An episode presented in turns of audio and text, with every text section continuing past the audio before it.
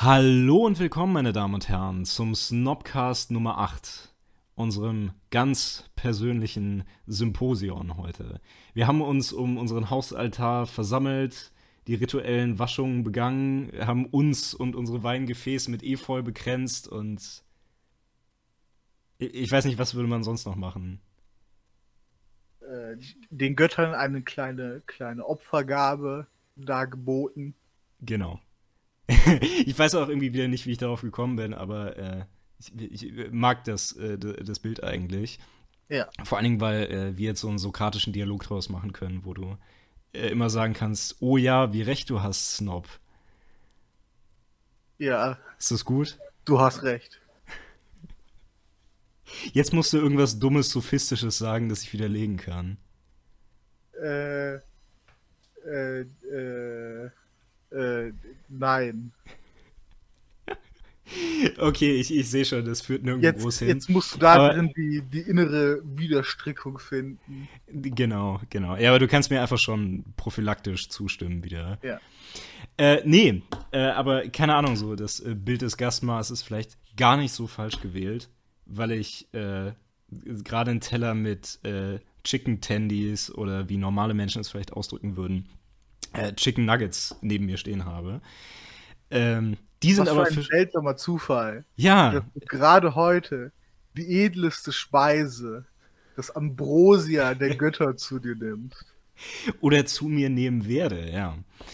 Ähm, aber dazu kommen wir, wie gesagt, das ist mir ein Requisit für später. Ähm, ja, unsere Themen heute wieder ein bisschen durcheinander, oder? Oder siehst, siehst du eine Ordnung da drin?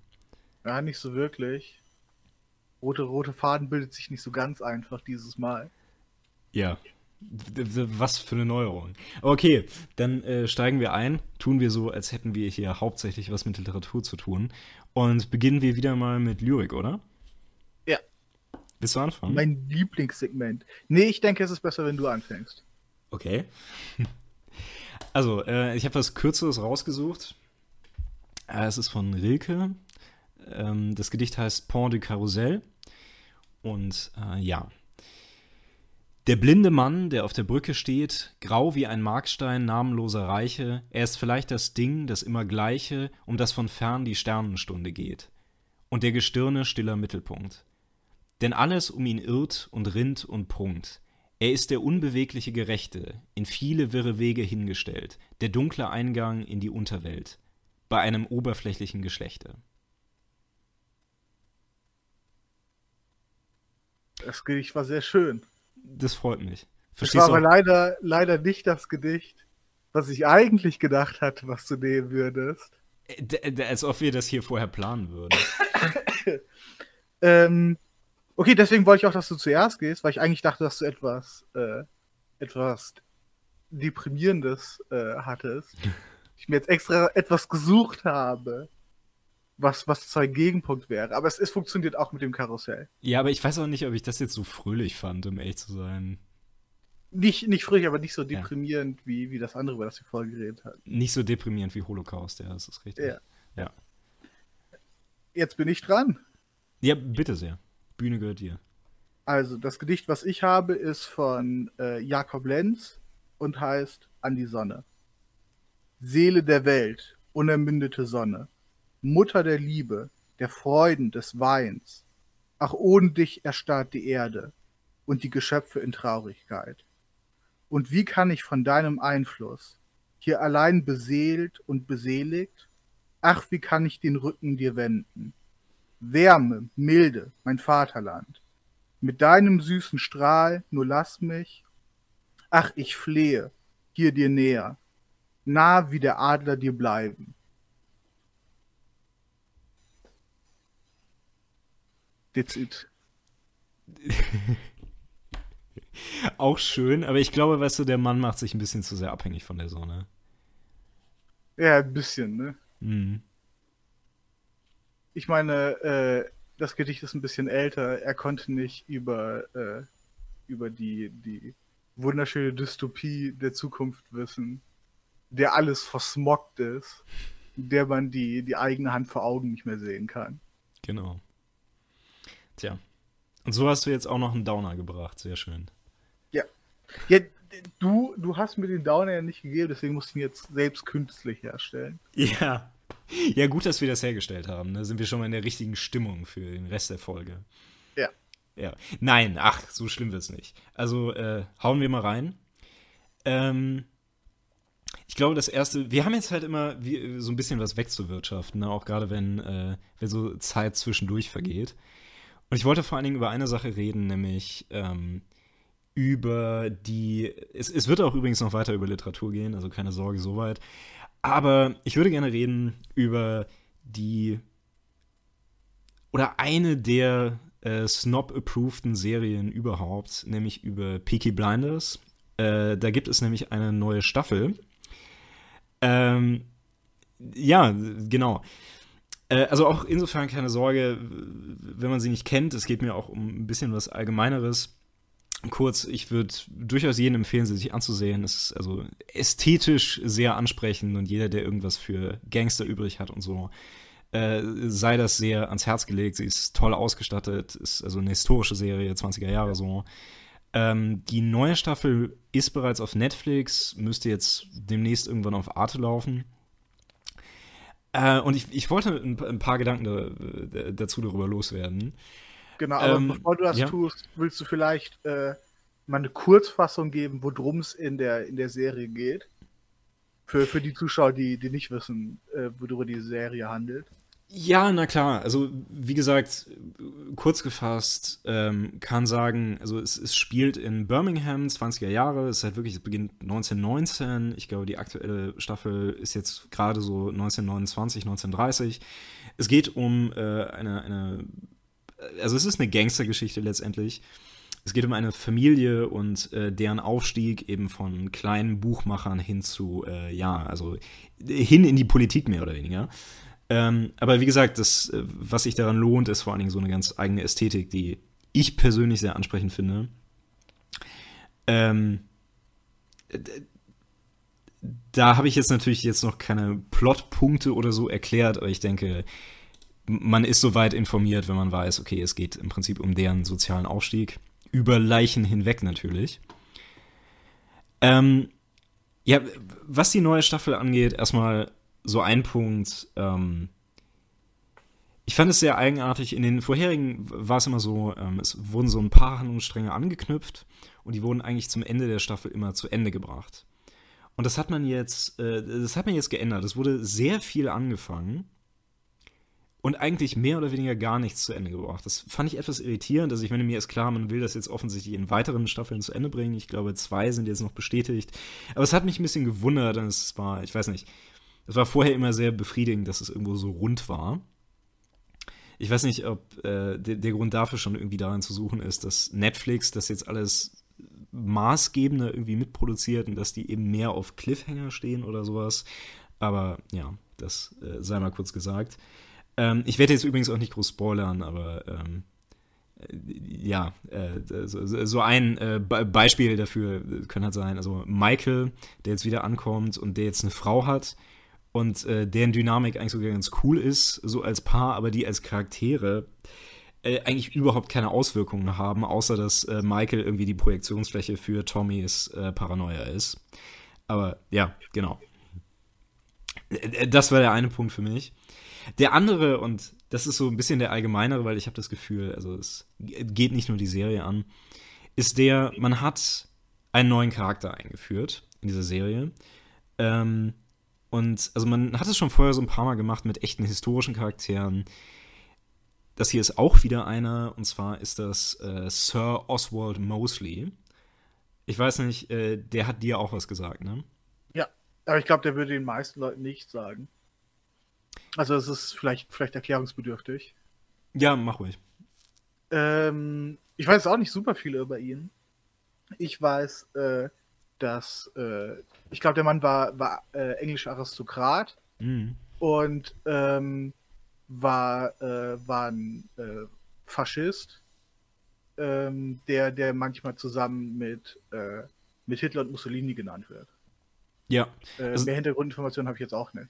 Also das trifft äh, schon ganz gut. Also der Typ hat einen etwas seltsamen politischen Werdegang, weil er irgendwie zuerst ein Tory war Und dann ist er zu Labour gewechselt und dann ist ihm plötzlich aufgefallen, dass er ja auch seine eigene faschistische Partei gründen könnte. Ja. Äh, und das hat er dann gemacht. Und die Sache ist, also die British Union of Fascists, die war in den 30er Jahren sogar halbwegs erfolgreich. Ist dann später aber extrem abgestürzt. Also während dem, während dem Zweiten Weltkrieg ist er auch irgendwo interniert worden und so. Und also es hatte, hatte keinen politischen Einfluss mehr an diesem Punkt. Ähm, ich habe mir immer Videos von dem Typen angesehen, also von dem echten Typen. Ich muss sagen, ich fand ihn eher so ein bisschen goofy in seinem Auftreten. Äh, weil er offensichtlich, also er hatte so ein bisschen auch dieses sehr äh, so das Auftreten, was man sich äh, unter einem englischen Adligen vorstellt. Das ist, es passt nicht so wirklich zu Faschismus, muss ich sagen. Aber egal. In der Serie ist er auf jeden Fall, äh, ist er anders dargestellt, also er ist etwas ernstzunehmender auf jeden Fall. Ist so etwas äh, der Typus gut aussehender Teufel, so in der Richtung. Ähm, und sie haben mit seiner Figur etwas gemacht, was ich ganz interessant finde, wo ich aber die Beweggründe, glaube ich, nicht ganz verstehe und deswegen äh, bringe ich das ein. Mosley hat im Prinzip so zwei große Szenen, wo er in der Öffentlichkeit Reden hält. Also die, die erste ist die, dass er äh, mehr oder weniger aus einer etwas privateren Veranstaltung äh, ankündigt, dass er seine Partei gründen wird. Und äh, er erzählt da so allen möglichen Kram, der für einen Faschisten im, äh, im, in den 30er Jahren bestimmt nicht ungewöhnlich war. Also ganz viel Antisemitismus und so ein Kram, äh, so Zeug von wegen, ja, also mit den Kolonien verlieren wir letztendlich nur, wir haben da dieses ganze Geld reingesteckt und jetzt kriegen wir gar nichts mehr daraus, weil wir äh, sie nicht genug ausbeuten und so weiter. Äh, also alles soweit verständlich. Aber er beendet dann diese Ansprache mit, der, mit dem Ausruf Britain first. Also Britannien zuerst, ne? Ja. Und kommt mir, kommt mir irgendwie vage, vage bekannt vor. Ja, sehr vage, ne? Das Ding ist, ich habe mal nachgesehen, also das ist wohl nichts, was der echte historische Mosley gesagt hat. Ja.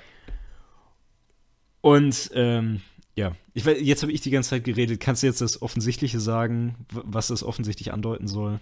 Das ist ganz offensichtlich ein, äh, ein Bezug auf Trump. Ja, äh, genau.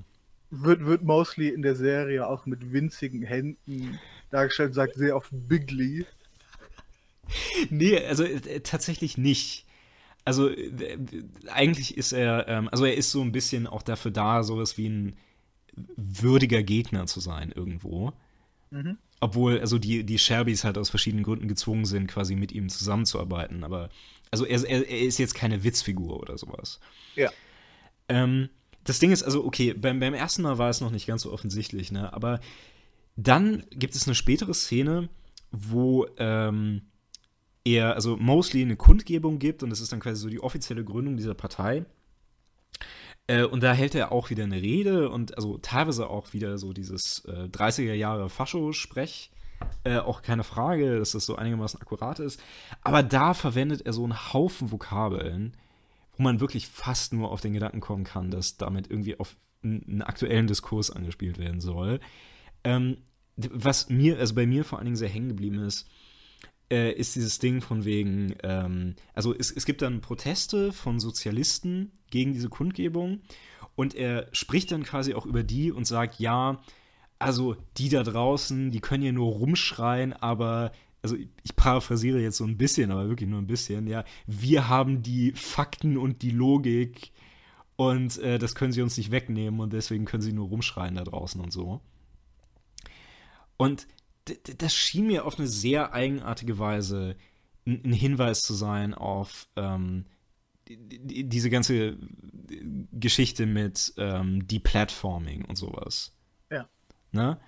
Und ich, ich weiß nicht, also meine Zuschauer mögen mich, äh, oder unsere Zuhörer mögen mich äh, gerne korrigieren, wenn ich da irgendwie zu viel reinlese, aber das schien mir da ein relativ eindeutiger Jab zu sein. Und ich habe mich vor allen Dingen gefragt, also warum man das macht. Also ob man, ob das jetzt eine ernsthafte politische Message sein soll oder ob, äh, ob man einfach nur glaubt, ja, die Zuschauer wollen das gerne hören. Ich, ich weiß nicht. Ich fand, ich fand die Szene interessant, äh, wo er gesagt hat, äh, wir werden eine Mauer um Irland bauen und die Iren werden dafür zahlen. äh, ich, ich weiß nicht, ob das, ob das was mit den historischen Sachen zu tun hatte. Diese spezielle Szene, die absolut existiert hat. Ja. Oder wo er seinen äh, Make the Empire Great Again Hut getragen hat. Aus, mit, mit so einem, mit so einem, das kann ich mir sogar vorstellen, in so einem, äh, in Purpurrot. So, so Pseudo-Adelsfarbe. Ja, nee, nee, nee. Aber, also, ich meine, ist verständlich, oder? Also, es, die Referenz ist irgendwie sehr offensichtlich. Ja, ja. Und es, es, es kann halt sein, dass jemand wirklich sich gedacht hat, oh, da machen wir jetzt mal so einen ganz hard-hitting politischen Punkt damit. Aber ich weiß nicht. Ich, ich, ich, ich mag's nicht. Ich mag's nicht, weil es letztendlich nur, also ich meine, wir müssen jetzt nicht groß darüber streiten, dass äh, äh Trump du, du findest, du findest, äh, dass es deine faschistischen Werte beschmutzt. ja, genau das war, was ich damit ausdrücken wollte. Nein, das Ding ist, man muss sich nicht groß darüber streiten, dass äh, Trump ein, einfach ein dämlicher Bauernfänger ist, ne? Ja. Aber ähm, so Versuche auf diese Weise scheinen mir das Phänomen Trump auch irgendwie so fundamental misszuverstehen. Also als ob es irgendwie reichen würde, zu behaupten, ja, er ist quasi ein Faschist der modernen Tage. So, es funktioniert halt seit irgendwie, was, drei, vier Jahren einfach überhaupt nicht. Ja, ich meine, ähm, ähm, also es, es würde wirklich drauf ankommen, weil es wäre interessant gewesen und auch irgendwie eine interessante Anekdote gewesen, wenn, äh, wenn der Sprechpunkt wahrscheinlich dann eher zufälliger, aber wenn, äh, wenn Mosley wirklich äh, England first oder The Empire first oder was auch immer gesagt hätte. Mhm. Ähm, aber so, äh, so wirkt er irgendwie doch relativ verzweifelt, um, um irgendwie eine Anknüpfung äh, an, an die, die Moderne. Und vor allem ist es jetzt auch nicht so, ähm, als, als, und ich, ich muss dazu sagen, ich habe die, äh, ich habe die, ich habe irgendwie die, die ersten paar äh, Staffeln gesehen, aber ich habe ich hab die Serie nie so weit gesehen. Mhm. Ähm, aber man kann sich auch fragen, warum, warum ist es denn überhaupt nötig, so dick aufzutragen? Nee, das weiß ich äh, auch nicht. Es, es, fehlt jetzt nicht gerade an, an äh, Parallelen, die sich auch einfach so ziehen. Ja, und also das Seltsame an der Geschichte finde ich, und das ist jetzt eigentlich nur eine Mutmaßung, aber ich glaube, die, ähm, die Anhaltspunkte häufen sich da schon. Es wird quasi angedeutet, dass Tommy, also äh, Tommy ja quasi der Chef dieser, dieser Gang, äh, dass Tommy, dass das so zu, zu, zum ersten Mal die Gelegenheit ist, wo Tommy so ein echtes, authentisches Interesse daran hat, okay, die, dieser Typ muss irgendwie weg. Ne? Mhm. Und äh, also das Seltsame daran ist, vorher war Politik für Thomas einfach immer nur Mittel zum Zweck. Ja? ja. Also es ist immer sehr klar gemacht worden, also auch, dass er irgendwie Sozialist war, sich da als Sozialist eingesetzt hat, war immer nur ein Mittel für ihn, für, für, für Macht und so weiter. Ja. So, und jetzt. Wahrscheinlich hm. äh, so pseudohistorisch äh, so ziemlich für alle Parteien äh, äh funktioniert. Also wenn man, wenn man die, die Geschichte von, von vielen Mitgliedern mit äh, sich anschauen würde. Also Politik ist halt sehr oft im Leben von sehr vielen Leuten immer Mittel zum Zweck und nicht irgendwie was, was aus tiefer Überzeugung entsteht. Ja, auf jeden Fall. Also genau. Aber hier scheint es jetzt halt der Fall zu sein, als würde man so in die Richtung wollen von wegen, ja, hier kommt jetzt auf einmal so der authentische Moment. Ja, äh, ja. Wo er den Typen unbedingt stoppen muss. Und, und fühlt, sich, fühlt sich das äh, authentisch an? Aus deiner Perspektive? Also, weil der, der Charakter ist halt äh, mehr oder weniger, so soweit ich das rekonstruieren kann, halt immer ein Betrüger, ne? Der, der opportunistisch äh, zur, äh, auf, auf seine eigene äh, Machtfestigung und die seiner, seines Clans, seiner Familie Wert legt. Das stimmt relativ genau. Also vor allen Dingen ist er halt ein relativ desillusionierter Typ. Also er ist halt Veteran, ne? Und hat halt so miterlebt, wie da so alles, an was er mal geglaubt hat, irgendwie so kaputt gefickt wurde, mehr oder weniger. Und äh, der, deswegen ist er einfach nicht der Typ, der ja. sich da. Aber ja. ich meine, es, äh, ich, ich glaube, äh, unabhängig jetzt von dem speziellen Fall, kann sowas ja funktionieren. Also die typische äh, aus, aus Saulus für Paulus Geschichte, ne? Genau. Ähm, das der, Ding ist, der Typ, der, der äh, zu Gott findet und, und oder nicht sogar übertragen einen höheren Wert findet. Ja. Nee, nee, Ähm, aber das, Funktioniert hier nicht, oder? Nee, nee, also es ist schon richtig, man könnte das gut machen, aber das ist jetzt auch so ein bisschen Mutmaßung, weil ich glaube, die haben jetzt bisher mehr das Grounding dafür gelegt, dass es in den kommenden Staffeln passiert. Ja. Und äh, das ist so ein bisschen, was ich vermute, und ich habe da sehr starke Bedenken, dass das funktionieren könnte. Ähm, aber so viel auch nur dazu. Ich weiß nicht, äh, müssen das auch nicht zu sehr ausweiten, das sind so meine Gedanken dazu. Äh, fünfte Staffel deswegen leider insgesamt so ein bisschen schwach. Ich empfehle äh, natürlich durchaus trotzdem das zu sehen. Also es gibt äh, viele Folgen, die trotzdem sehr Spaß machen, auch von dieser Staffel. Aber ähm, ja, in, insgesamt so Schritt vielleicht nicht so exakt in die richtige Richtung. Ja. Aber vielleicht, äh, vielleicht können wir hier drüber nochmal in einer bisschen abstrakteren Weise drüber reden. Weil äh, ich würde Peaky Blinders jetzt mal so einsortieren, dass es, äh, das ist historische Fiktion, ne? Hm. Äh, dass, es, dass es nicht so passiert, aber das hat halt äh, Anleihen an, an eine wirkliche äh, historische äh, Periode. Hm. Ähm, und historische Fiktion ist ja nie so wirklich die echte Darstellung der Zeit. Ne? Also da, ich meine, zu 100% ist es ja einfach unmöglich, äh, weil, man, weil man nur gewisse äh, inhaltliche Sachen über, über die Zeitperioden weiß. Hm. Desto näher man, äh, das, also das, das, desto mehr es die nähere Vergangenheit ist, desto einfacher natürlich, ähm, aber immer noch nicht äh, 100% übersetzbar. Aber der andere, vielleicht noch wichtigere Punkt ist ja, dass man ja nicht, oder dass die meisten Leute nicht äh, größtenteils an historischer Fiktion interessiert sind, weil sie unbedingt was über eine Zeitperiode wissen wollen, äh, sondern um irgendwie momentane Probleme transformiert in einem, in einem anderen Zeitgeschehen zu sehen. Ne? Hm. Ähm, und weil du wirst jetzt auch nicht sagen, äh, das vermute ich jetzt erstmal, dass es problematisch ist, dass sie was Politisches thematisiert haben oder Nee, eine, eine Parallele unbedingt, ja. gezogen haben. Ja. Äh, ich, soweit ich dann eine Kritik verstanden habe, ist es ja, das war viel zu sehr äh, mit dem Hammer drauf, draufgeschlagen. Das war viel zu oberflächlich. Ja, einmal das und dass ich eben nicht ganz verstehe, wohin das führen soll, ne? Ja. Also halt, dass, ja, okay, Trump ist schlecht. Sowas in der Richtung. Ja, so, okay. Ja, ist. Hm. Äh, Ne? Ja. Ja. Äh, Aber also du, du liegst natürlich äh, richtig insofern. Also ich meine auch äh, gerade Peaky Blinders ähm, romantisiert ja definitiv auch. Ja, Und natürlich. ich- ich denke also auch, Ich würde ich ja. würd fast sogar so weit gehen, zu sagen, äh, dass Peaky Blinders, also ich hatte das Gefühl, es hat ein, natürlich im anderen Setting, aber es hat ein sehr hartes äh, Old West, so ein Old West-Vibe, also so Mhm. in, in äh, alten Western-Filmen. Von, von, ja, ich bin, ich bin irgendwie ein eigenständiger Krimineller und, äh, und ich lebe hier wild und zwar nicht in der Natur, aber irgendwie ungezähmt. Ja, also das gehört ja auf jeden Fall zum Gangster-Archetyp. Ne? Ich meine, ich Ja. glaube, das ist ja auch allgemein, was einen Kriminellen an sich irgendwie immer cool machen würde, diese Art von Unabhängigkeit. Ja.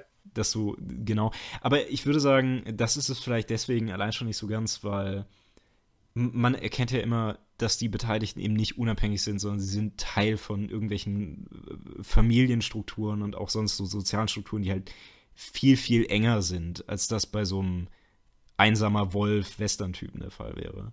Ja, das stimmt, aber vielleicht ist da, also möglicherweise ist das ja trotzdem immer noch eine, äh, eine, eine angenehme Power-Fantasy, anstatt irgendwie äh, mit seiner kaputten, dysfunktionalen Familie sich rumzuschlagen, kann man sich vorstellen, hey, ich habe eine coole, coole Gangsterfamilie und zusammen bescheißen wir Leute und machen, machen Geld. Nee, du kannst dir halt vorstellen, was wäre, wenn meine beschissene, dysfunktionale Familie gleichzeitig auch noch kriminell wäre, ja. Ja, die die Fantasie hast du dann, ja. Ja. Ah. Ach ja, sehr schön. Gut, dass wir dazu schon gekommen sind. Wo wir schon gerade von Kriminalität sprechen, wolltest du denn nicht noch was ansprechen? Ähm, Ich meine nicht deinen Tankstellenbesuch neulich, der schiefgegangen ist. Ich, ich, ich weiß nicht, also ich habe 50 Euro rausgeschlagen. äh, heutzutage sind die, sind die, äh, werden Kassen nur noch sehr minimal gef äh, geführt. Mhm. Also ich, ich würde sagen, es, äh, es war jetzt nicht der große Gewinn, aber kann man mal gemacht haben. Ja. Ähm, nein, äh, genau. Das war eine sehr smooth Überleitung, Danke sehr.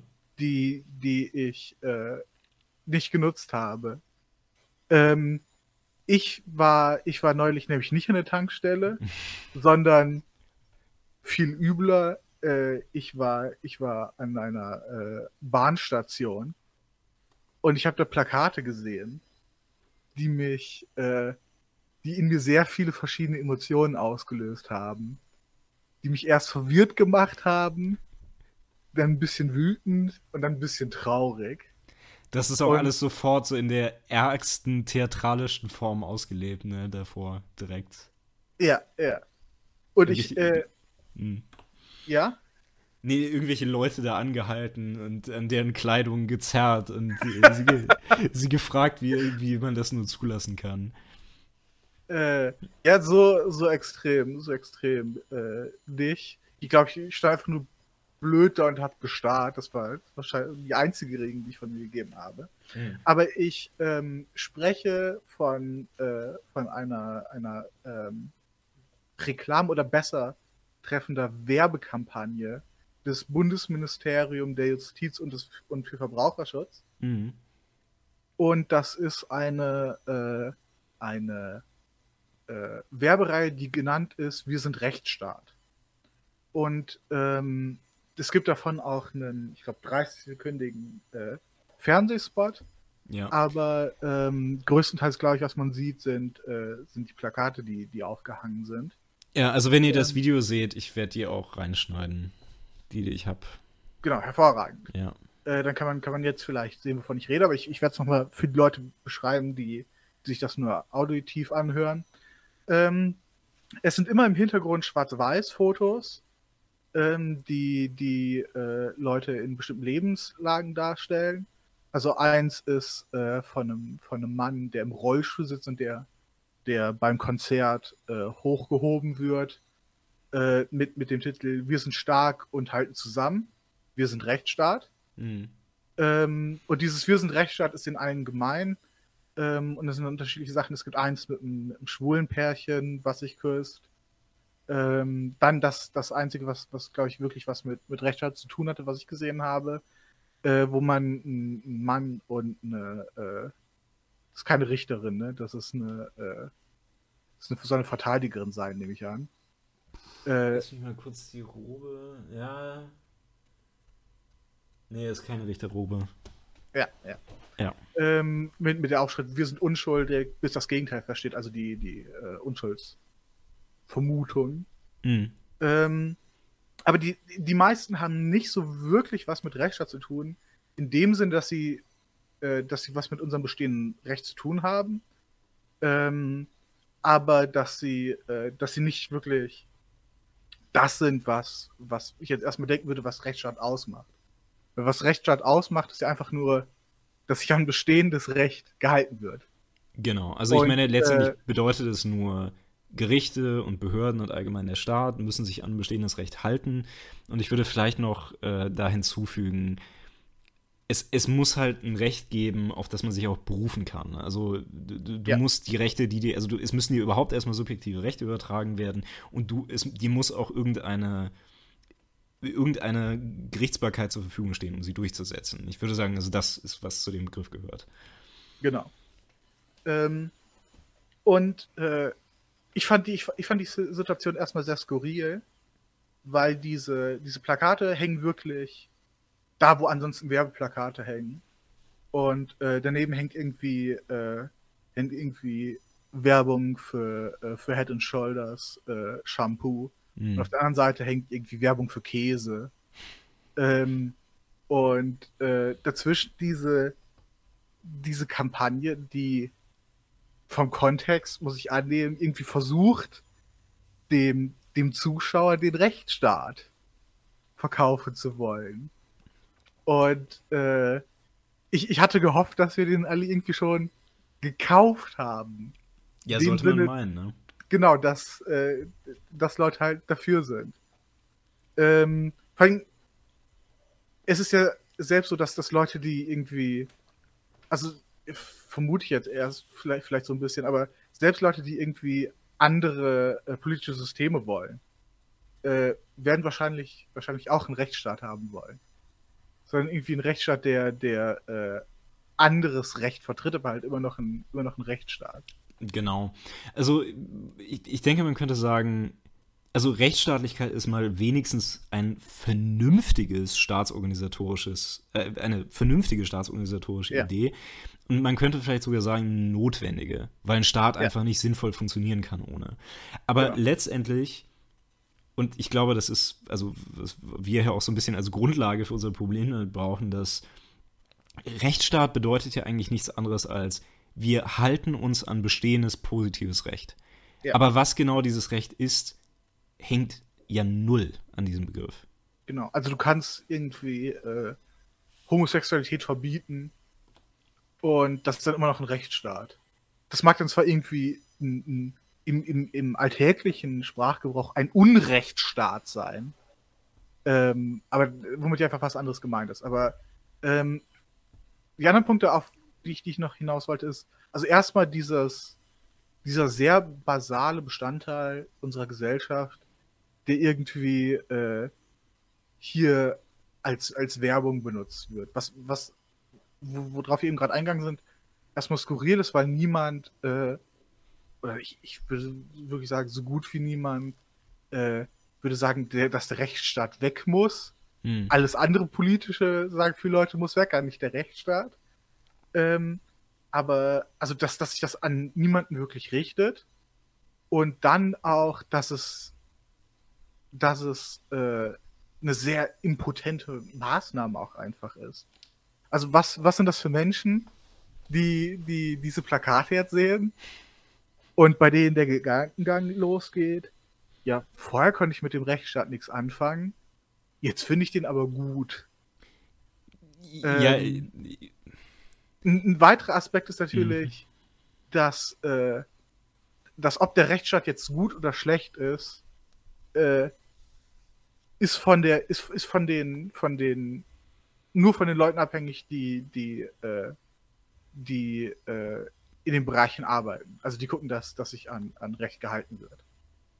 Ähm, und das, das ist, äh, das ist nichts irgendwie, was, äh, was so großartig doch die, die generelle Bevölkerung äh, äh, äh feststellen könnte, oder? Also ich kann irgendwie äh, ich kann irgendwie gucken, dass ich, äh, dass ich eine Gruppe finde, die irgendwie äh, darüber informiert, ob es Polizeigewalt gibt und, und ob die Polizei sich an, äh, an bestehendes Recht hält. Und dann kann ich entweder sagen, ja, wir leben im Rechtsstaat, weil es nicht so viele Verstöße gibt, oder wenn es Verstöße gibt, werden die geahndet. Oder ich kann halt zum, zum gegenteiligen Schluss kommen.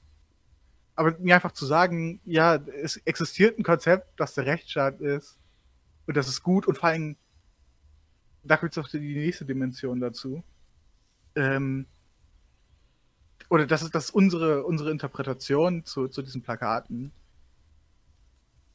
Es, äh, das Design legt die Vermutung nahe, dass damit äh, identitätsstiftend geworben werden soll. Äh, also dass, äh, dass irgendwie, äh, wir, wir mögen verschiedener Klassen angehören, wir mögen verschiedene Bildungsstandards haben, wir mögen verschiedene Parteien wählen. Aber was uns zusammenhält, das ist der Rechtsstaat. Und äh, wo ich eben gerade von, von sehr impotenter, äh, vom sehr impotenten Mittel gewählt habe, hier, der, hier ist der Inhalt noch wesentlich impotenter. Weil was ist, äh, was, was ist das denn für ein, für ein identitätsstiftendes Merkmal? Also, äh, niemand überlegt sich, ob er eine Straftat begeht, äh, und sagt dann, ah, aber das, was uns verbindet, ist doch der Rechtsstaat. Das ist, das ist einfach nicht vorstellbar.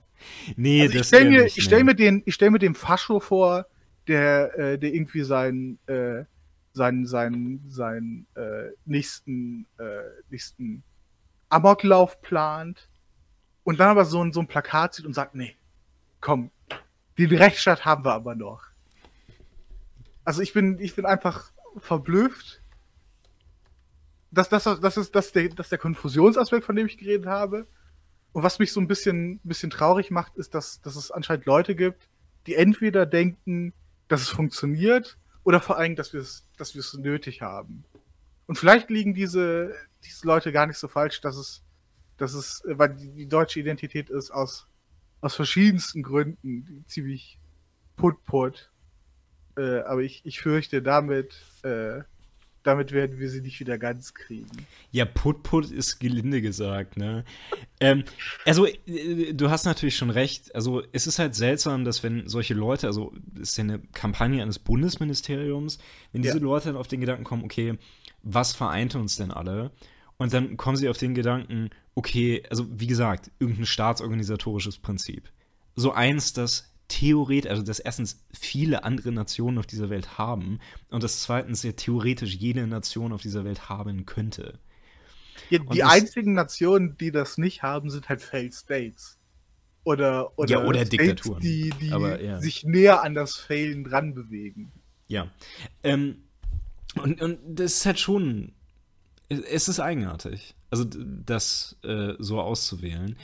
Ähm, ich, ich würde vielleicht kurz, also weil du jetzt eben meintest mit dem Fascho, ne? Ich ja. könnte mir schon vorstellen, dass es, wenn überhaupt, irgendwie eine Wirkung auf Extremisten haben soll, weil, also wenn, wenn es jemanden gäbe, der das nicht will, wären das ja vermutlich Extremisten, in, ja. in dem Sinne, dass die sich vielleicht einen Staat vorstellen, in dem es sowas wie gleiches Recht eben nicht mehr wirklich gibt. Sondern ja, also quasi alles wird ausgelegt äh, nach den Ideen unserer Ideologie und das ist dann Recht. Okay. Äh, ja, ja, vielleicht, aber keine Ahnung, es, es, fällt mir jetzt schwer in die in die, äh, in die Fantasie von, von äh, Faschos reinzugucken. Hm. Aber würden die nicht auch äh, eher sagen, ja gut, wir brauchen halt anderes Recht. Also irgendwie, äh, dass, dass wir äh, mit Minderheiten machen können, was wir wollen, dass, äh, dass, dass wir auf Führerprinzip umgeschaltet sind und das ist halt hm. dann das Recht. Ja, ich, ich verstehe, was du meinst. Das Ding ist, äh, da begeben wir uns natürlich auf, äh, auf den Boden einer ziemlich riesigen Diskussion, nämlich äh, dann auch schon die Frage, gibt es sowas wie Naturrecht ne, und irgendwas, ja. was was dieses positive Recht dann irgendwie äh, zu Unrecht machen würde, dieses von den Faschisten neu gesetzte. Ähm, ich würde vielleicht einfach mal kurz, also um das uns einfach zu machen, so in die Geschichte sehen und feststellen, die Nazis an sich haben das ja nicht so gemacht. Ja. Also die, diese haben sich ja nicht so hingestellt und gesagt, okay, wir erlassen jetzt Gesetze, in denen drin steht, dass wir mit Minderheiten alles machen können, ähm, das haben sie nicht gemacht, weil sie es ja letztendlich gar nicht nötig hatten. Ne? Genau, ja. Also die ist, ähm, natürlich, also es, es gibt diese ganze Unrechtsgesetzgebung und so weiter, aber soweit ich weiß, waren, also viele der größten Verbrechen, also insbesondere der, die in den KZs und so, waren nach damals gültigem deutschen Recht auch illegal. Ja, es also, war einfach ja. nur so, dass, äh, dass im de facto Status es halt niemand gekümmert hat. Genau, und, äh, genau. Dass, dass es deswegen einfach irrelevant war. Ja. Genau, und also das würde ähm, oder macht das Dritte Reich zu einem Unrechtsstaat, eben im Gegensatz zu einem Rechtsstaat. Und äh, davon will man sich dann offensichtlich abgrenzen. Ähm, da sehe ich nur wieder, was du jetzt mit der, mit der Impotenz dieser ganzen Sache meinst. Ne? Weil, dass man auf diese Art und Weise jemanden erreicht, I don't know. Ja. Und vor allem ist es, ähm, also ich habe jetzt, ich habe jetzt äh, ja eben gerade dafür argumentiert, äh, okay, äh, es ist, es ist im gewissen Sinn einfach trivial, weil wir so, sowieso schon drauf verpflichtet sind. Ne? Mhm. Und ähm, ich, ich würde sagen, also es, es ist wichtig, dass man einen Rechtsstaat hat, ob, ob der äh, Natürlich kann man, kann man äh, auf kleine Verstöße zeigen und, und dann, dann fragen, okay, haben wir jetzt noch einen Rechtsstaat, wenn, wenn es auch nur ein, ein Unrecht gibt? Aber von, von der komplizierten Frage mal äh, abgesehen, äh, wenn man es als wertvoll empfindet, dann empfindet man die, die Werbekampagne, also dann muss man die doch eigentlich als, äh, als ziemlich abscheulich empfinden, oder? Also, weil, wie gesagt, hier wird irgendwie äh, für für einen zentralen Wert äh, ohne den unsere Demokratie nicht funktionieren könnte, geworben irgendwie wie für Shampoo und Verbraucher, Hm. äh, Verbraucherprodukte. Äh, Ja, das ist nicht unwahr, ja, klar. Aber ich, also es ist auf jeden Fall weird, alleine für, also jetzt auch von der Kommerzialisierung mal abgesehen, für sowas allein schon so eine Image-Kampagne anzufangen. ich aber- ich wäre wirklich daran interessiert, weil die sitzen ja in Ausschüssen, ne? Hm. Und die planen das ja. Ja, ja. Und äh, 100% werden dir äh, sich überlegt haben, okay, was wollen wir damit erreichen und wie sieht unsere Metrik äh, für das Erreichen dieses Ziels aus, ne? Ja. Äh, zumindest, zumindest will ich das jetzt erstmal annehmen. Vielleicht haben sie auch einfach gesagt, okay, wir machen das und äh, ob es funktioniert oder nicht, das, das können wir halt nicht sehen. Ähm, aber ich, mich würde wirklich interessieren, was ist die Metrik dafür, dass, dass, dass die Intervention jetzt, äh, jetzt funktioniert hat? Tja. Äh, keine Ahnung. Wa- Wahrscheinlich gibt es sie nicht. Ich könnte mir leider auch fast so deprimierenden Kram vorstellen, wie ja, sie hatten halt einfach ein paar Gelder übrig, ne? Ja. Ähm, die Sache ist, äh, Vielleicht, Also, das will ich, das will ich vorher noch, ja, ähm, sag ruhig. noch ansprechen. Ähm, ich, ich, ich bin jetzt nicht mehr ganz sicher, aber äh, also korrigiere mich bitte, falls, falls du das andersweitig äh, im Kopf hast. Aber ich glaube, ähm, das ist, kommt zeitmäßig hin, dass das eine Reaktion auf, äh, auf den, den, äh, den Amoklauf in Halle ist, oder? Ja, kann sein. Ja. Weil das macht es, das macht es noch seltsamer für mich. Weil dann, dann, äh, dann sind wir wirklich bei den, bei den äh, Fascho-Sachen, die, äh, die ich gerade genannt habe. Und dadurch wirkt das, wirkt das Ganze noch, noch seltsamer. Aber ich, ich bin mir nicht ganz sicher, weil dann, dann die beiden Sachen liegen sehr nah, glaube ich, zeitlich aneinander. Mhm. Also kann ich meine sein, dass, dass die Kampagne irgendwie vorher existiert hat Mhm. oder vorher geplant wurde. Das Ding ist auch, auch das wäre so ein bisschen seltsam, weil ich meine, okay, wir haben es dann mit Extremismus zu tun, ne? Ja. Aber es ist jetzt. Es, es war ja kein also Angriff auf die Rechtsstaatlichkeit in dem Sinne, sondern auf also halt irgendwelche Personen und äh, Personenmehrheiten im Speziellen. Also Ja. da hätte ich fast so ein bisschen das Gefühl, dass das an der Sache vorbeigehen würde, einfach. Genau. Ich, ähm, ich äußere die Vermutung auch deshalb, weil ich auf der Seite äh, des Bundesministeriums für Justiz und Verbraucherschutz war und dass da vor allem auch, auch Artikel äh, über Extremisierung gibt, die das thematisieren. Und das jetzt der einzige Link ist, den ich noch irgendwie versucht hätte vorzustellen. Hm. Vor allem, was auch noch irgendwie seltsam gewesen wäre, aber warum hat man nicht eine Kampagne gemacht mit äh, äh, der erste Artikel des Grundgesetzes? Die Würde des Menschen ist unantastbar. Ich meine, das, das ist auch irgendwie dann Hm. inhaltsleer im gewissen Sinn und irgendwie schwierig zu fassen. Ähm, aber das dann wenigstens so ein bisschen Eier auf den Tisch. Das ist, äh, das ist der Grundwert, auf den wir uns beziehen und auf den wir uns verpflichten. Äh, an, anstatt irgendwie, weil das, das ist ja, das ist ja nicht, noch nicht mal wirklich irgendwie normativ, sondern einfach nur an bestehendes Recht muss sich gehalten werden. Hm. Ja, beziehungsweise auch dieser, also nochmal um zu den Plakaten zurückzukommen, so dieser ran, diese random Verbindung von äh, Menschen in Situationen, die so per se erstmal gar nichts mit, mit der Justiz oder mit irgendwie dem Staat zu tun haben. Ja, ja. Die, die dann Also- plötzlich irgendwie, aber äh, ich meine, man, man könnte es natürlich so verstehen von wegen, ja, das ist irgendwie die Garantie dafür. Ja. Dass Ja, das aber- so gehen kann und dass irgendwie der Typ im Rollstuhl, Rollstuhl irgendwie nicht wegeuthanasiert wird oder so. Aber Ich meine, gerade äh, gerade das Plakat mit den zwei Homosexuellen, die sich küssen, ne? Äh, was, was, ja, was ich vermute, was Schwulenhochzeit äh, thematisieren könnte, wahrscheinlich auch äh, äh, das Recht auf, äh, auf irgendwie sexuelle Selbstbestimmung. es gab eins, Ähm. das auch so nach Hochzeit aussah, ja. Ja, genau, wenn das, wenn das Hochzeit ist, das ist ja unglaublich jung. Ja. Äh, ja. Also was, was, was aus historischer Sicht gerade eben eingeführt wurde. Hm. Und was eben gerade kein, nicht vertrauenseinflößend ist. Nee, gut. es ist geltendes Recht jedenfalls. Ne? ja, aber halt seit kurzem. Hm.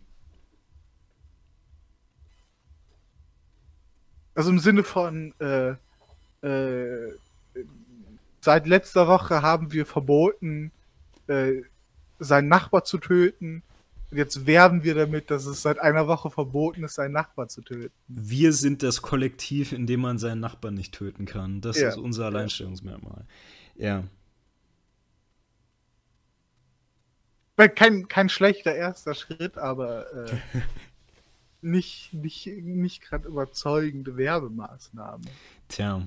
Ja, also klar. Äh, ich, ich glaube, wir, wir können auch fast so verbleiben. Oder es hat halt irgendwo was, etwas, das sehr, sehr tone-deaf ist, irgendwo. Ja. Ähm, ich weiß nicht, also ich bin mir natürlich auch sicher, dass äh, Frau, Frau, Lamprecht unseren äh, Podcast hört. Wir können ihr an dieser Stelle als, äh, als Bürger natürlich auch nochmal sagen, äh, ja, bessere, oh. bessere Werbeagentur nächstes Mal. Ich meine, zwei, meine zwei Punkte sind eigentlich, weil ich, ich habe eben gerade ein bisschen bisschen zusammenhangslos gerantet. Ja, Erstens, okay. inhaltlich ist es nicht, nicht wirklich überzeugend und seltsam. Aber das andere ist, das ist was, was, worüber es nicht angemessen ist, Werbung zu machen. Hm. Und äh, falls, falls irgendwer äh, das zufälligerweise hören sollte, der, der mit der Planung oder der, der Kampagne irgendwas zu tun hat, äh, es wäre cool, das, das Rational dahinter zu hören. Also das, das würde mich wirklich interessieren. Ich meine, an dem Punkt ist, ja, ja, hast, hast recht. Aber ich, ich glaube, es ist wirklich nur so eine Frage von wegen, ja, also, ähm, also unsere Gesellschaft ist gespalten, wir müssen für gewisse Werte wieder, ähm, wieder irgendwie Öffentlichkeit schaffen, uns dafür einsetzen. Wir wissen halt nicht genau, wie wir das machen wollen, dann machen wir sowas. Ja. Ja, aber weil es ist ja nicht so, als wären rechtlich keine keine Werte verankert. Ne? Mhm. Also du hättest auch wunderbar eine Plakatwerbung äh, machen können für äh, Meinungsfreiheit ist wichtig, das Recht auf sexuelle äh, äh, Unversehrtheit ist, nee, ist es sexuelle Unversehrtheit, wie, wie, wie, wie heißt es? Äh, sexuelle Selbstbestimmung. Selbstbestimmung, genau. Mhm. Ähm, Eigentumsrecht, was weiß ich, also das ist doch Religionsfreiheit, das ist doch alles relativ naheliegend. Mhm. Warum, warum warum der arme Rechtsstaat? Tja. Ich meine, keine Ahnung, letztendlich wahrscheinlich, weil es gerade das Justizministerium war, das ein bisschen Geld übrig hatte. Ja. Ähm. Oh boy. Na gut, lassen wir sie machen. Wie gesagt, der äh, Aufruf an Frau Lamprecht steht. Sie kann auch gerne in, in den Podcast kommen und uns one-on-one -on -one debaten. Ja, ja. Gut mit, mit unserer Reichweite von, äh, von zwölf Leuten.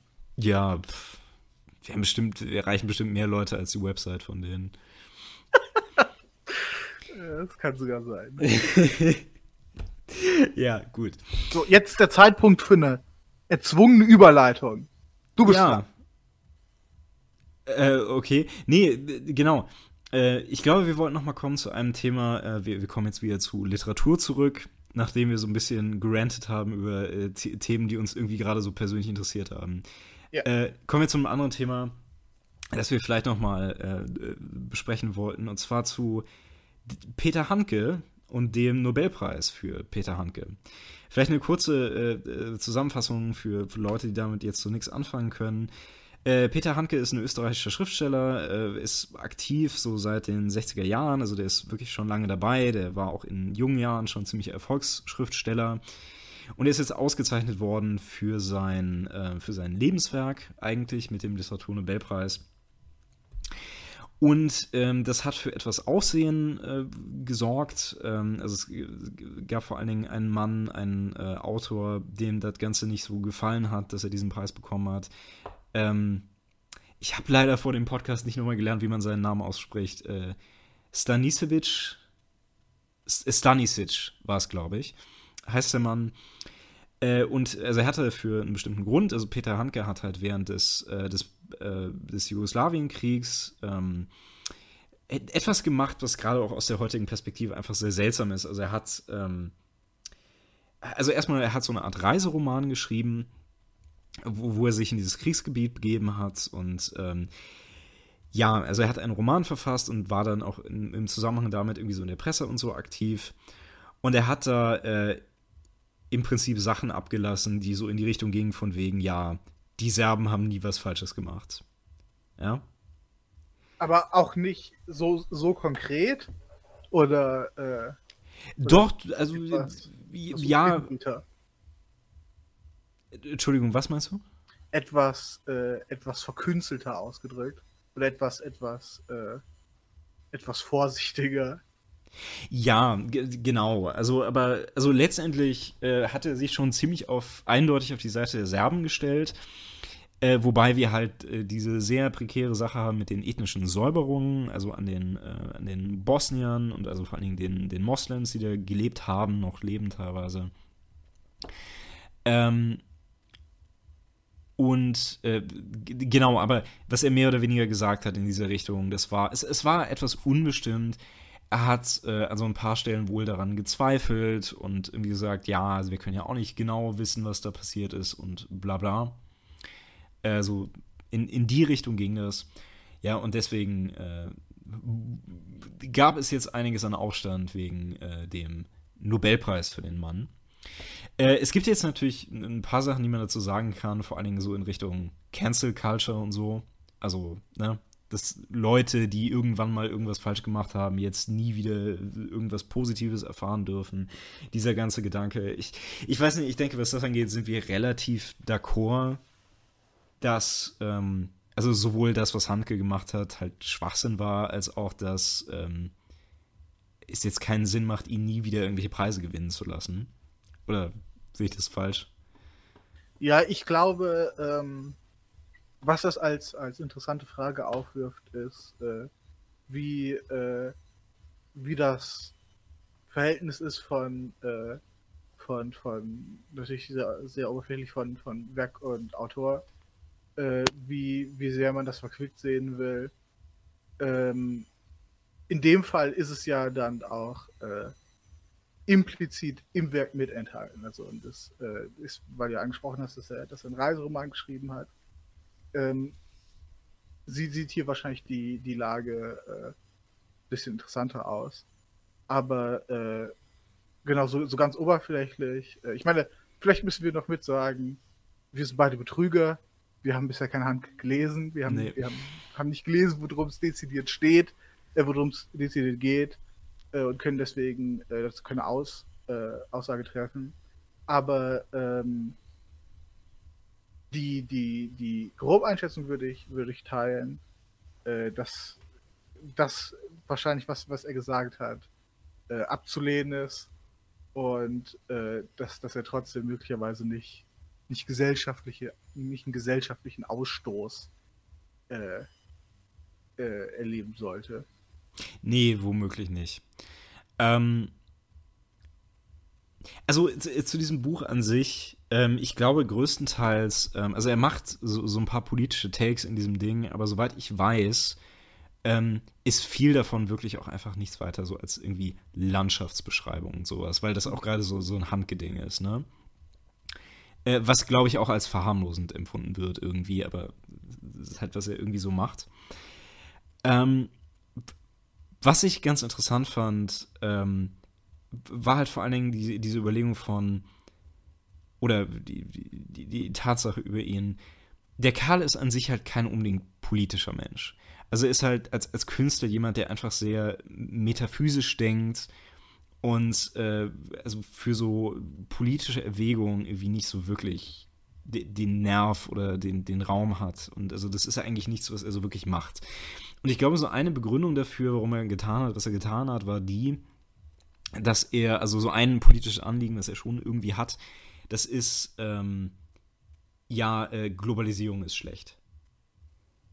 Und er hat damals in diesen 90er Jahren eben gesehen, okay, jetzt diese globale ähm, neoliberale, amerikanisierte Welt, die greift jetzt eben auch nach dem, nach dem Balkan. Und er hat in den Serben eben ein, ein Volk gesehen, das sich dagegen wehren will.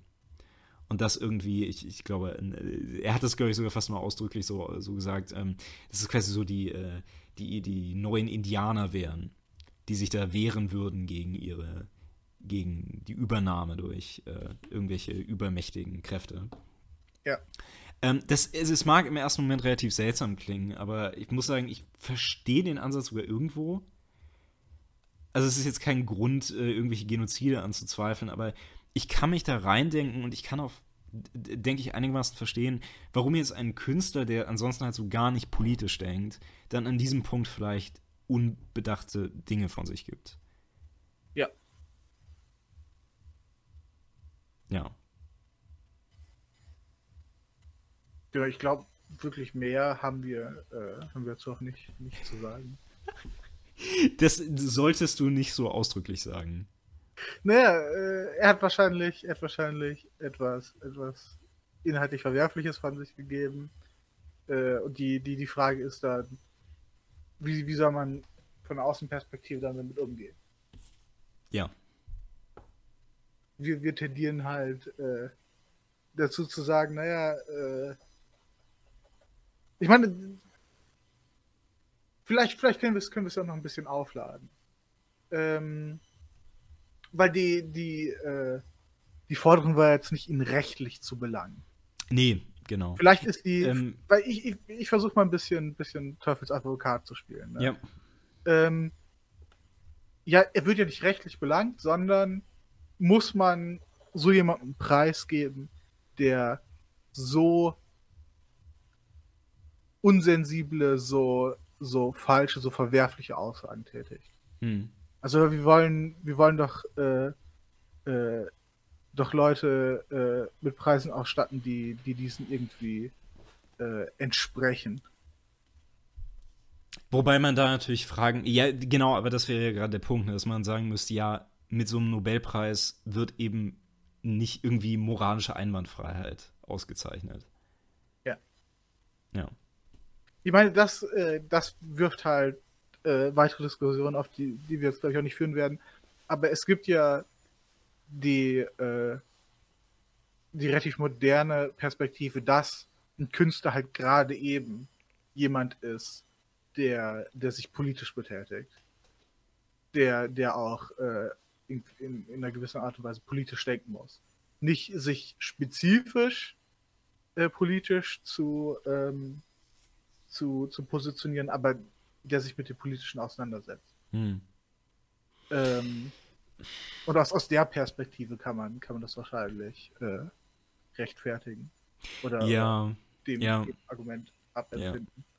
Ich, ich finde das schwierig, also weil ich würde es tatsächlich nicht so sehen, also dass ein Künstler jemand ist, der sich politisch positionieren muss oder es zwangsläufig sein sollte oder wie auch immer. Ähm, aber ich kann die Argumentation auch sehen, ja, das stimmt. Ähm, ja, äh, ich weiß nicht, wir können letztendlich verbleiben, ohne eine wirkliche Meinung abzugeben und einfach feststellen, ja, der Typ gammelt jetzt halt in seinem Haus in der Nähe von Frankreich, äh, in der Nähe von Paris vor sich hin und äh, tut erstmal keinem was. Äh, und ja.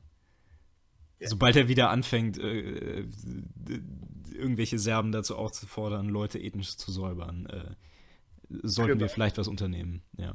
Das ist eine super Überleitung, weil jetzt können wir über Leute reden, die anderen Leuten was tun. Äh, können wir? Nein, nein eben gerade nicht. Das, das, das ist der Joke. Ja, das ist der Joke, aber wir, wir hätten jetzt tatsächlich irgendwie eine perfekte Überleitung gehabt, von wegen, dass er nur in seinem Haus rumsitzt, ne? Ja, stimmt, das ist, das ist wesentlich offensichtlich, ja. genau. Dann lass uns mal dazu übergehen. Übrigens, äh, vielleicht an einer Stelle noch, äh, wenn man vielleicht etwas verständiger äh, darüber äh, jemanden reden hören will, ich glaube, im literarischen Quartett ist auch darüber gesprochen worden, in deren letzten Ausgabe. Also ah. kann man da auch, glaube ich, reingucken.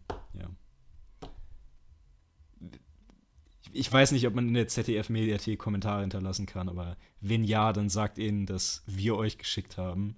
Bitte, bitte tut das nicht. Doch, sagt es absolut entwürdigend. Doch, und, und sagt Thea Dorn, dass sie in unsere Show kommen soll, weil ich das. Äh, ich will das aus Gründen. Äh, okay. Äh, gut. Äh, machen wir schnell weiter. Das ist jetzt eigentlich so, das äh, kommen wir zum größeren Thema, mit dem wir uns heute auseinandersetzen äh, wollen. Und deswegen kommen wir jetzt auch endlich zu meinen Tendis. Äh, und zwar, wir, wir würden gerne reden äh, über, ja, wie, wie Hanke, über einen Schlag Menschen, die den ganzen Tag nur in ihrem Haus sitzen und nichts tun.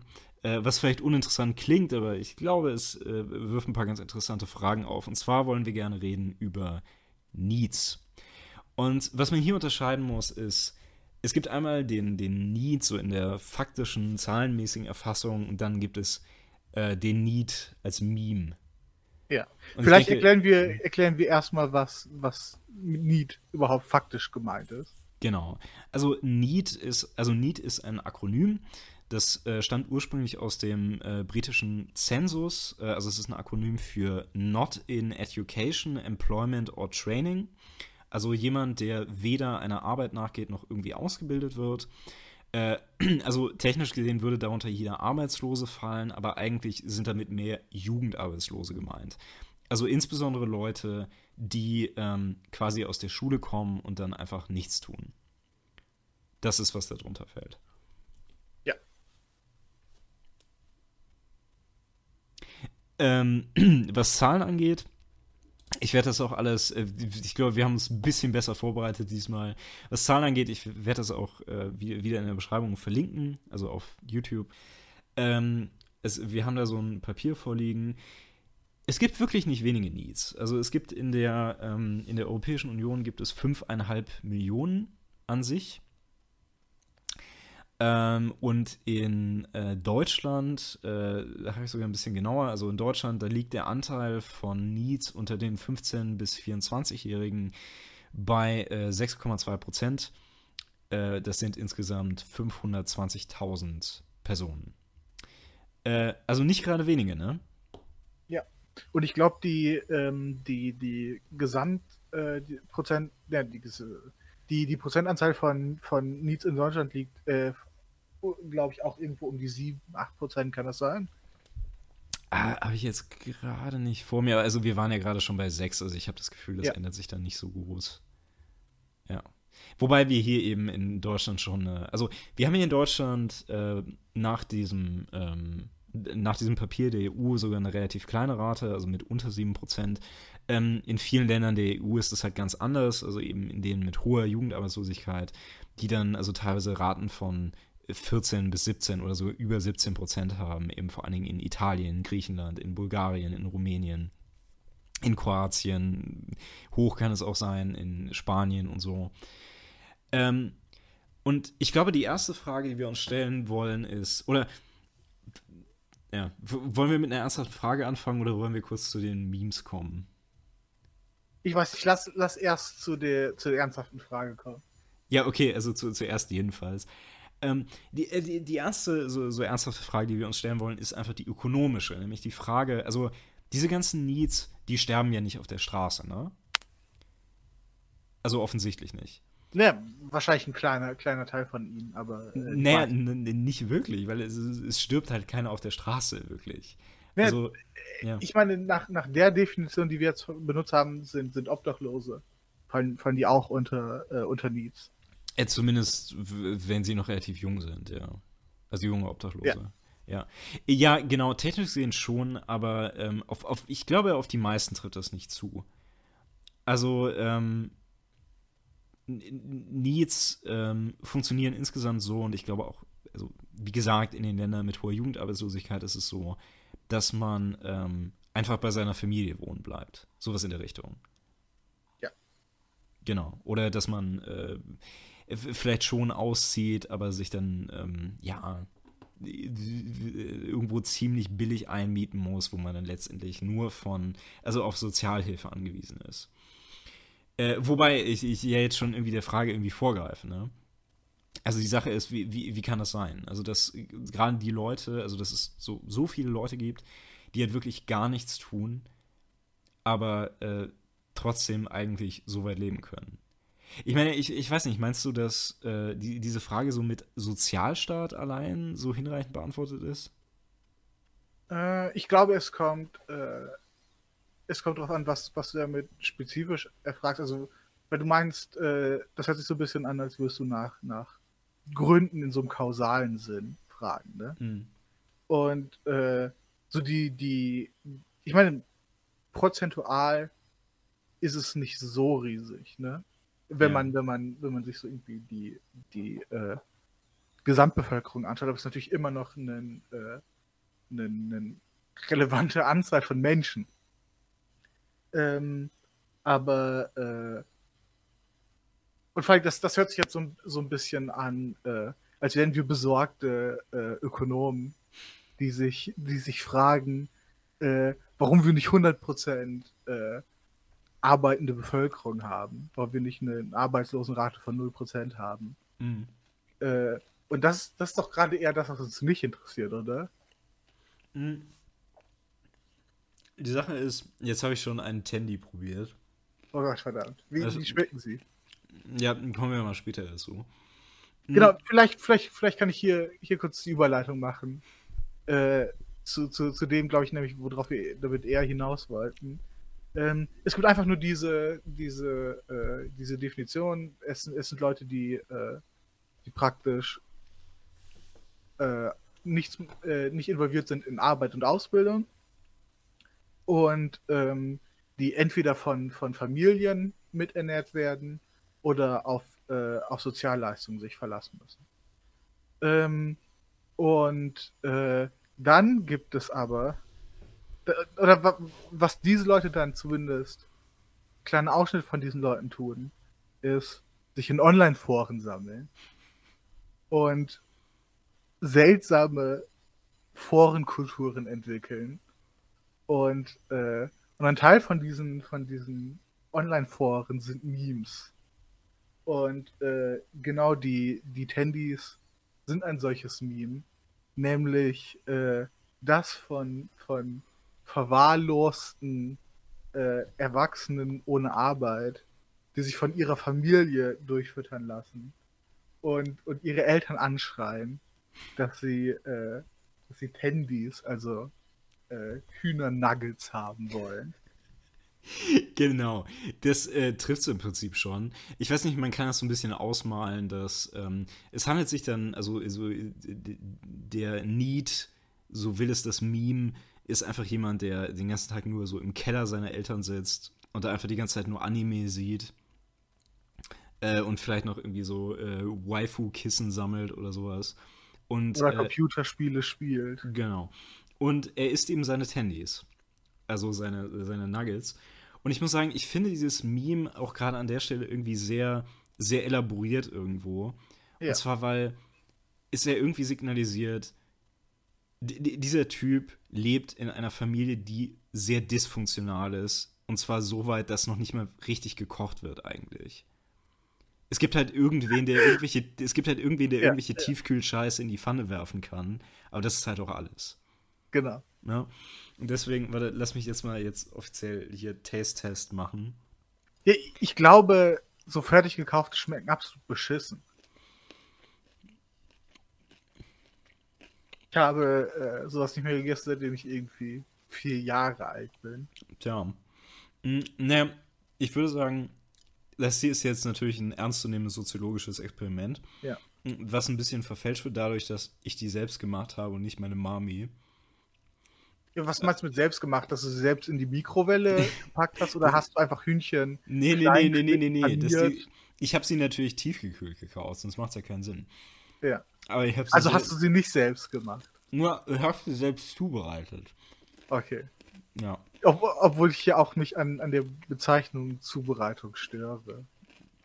Ja, was soll es denn sonst sein? Du hast sie aufgetaut. Naja, ich musste eine Pfanne benutzen, um sie tatsächlich, also weil, Okay, ich dachte, Ja. du packst einfach nur in die Mikro. Aber für Nee. das funktioniert nicht. nee, nee, also das war schon noch rohes Hühnchen da drin. Ja.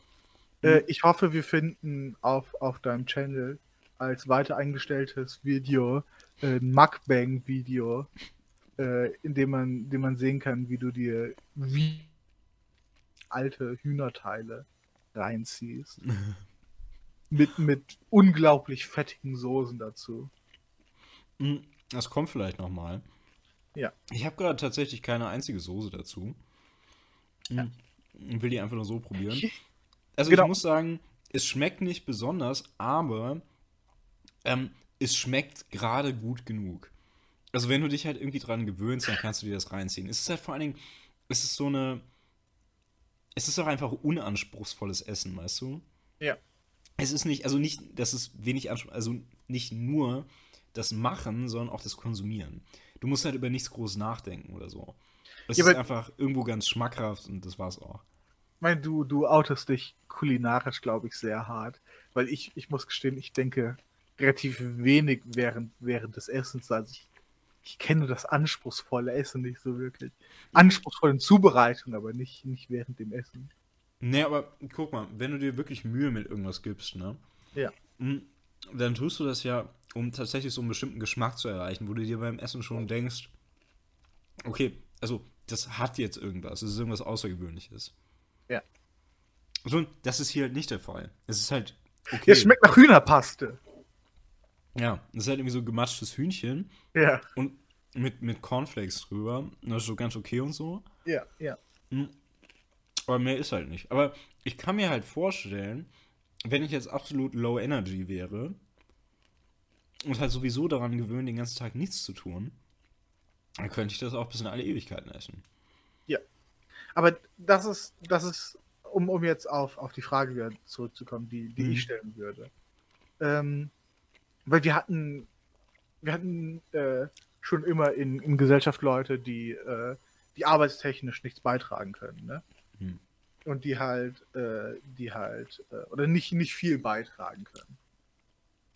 Ähm, aber es ist irgendwie äh, ein neues Phänomen, dass äh, erstens Leute nicht irgendwie nur durch, durch äh, körperliche äh, Geschichten nicht an Arbeitswelt teilnehmen können und an, an, an seelischen ja auch, ähm, sondern irgendwie, dass es, dass es äh, durch, durch Massenmedien heute ähm, gut möglich ist, gar nicht an sozialen Leben teilzunehmen, äh, nicht zu arbeiten und trotzdem irgendwie äh, zu existieren, ohne wahnsinnig zu werden.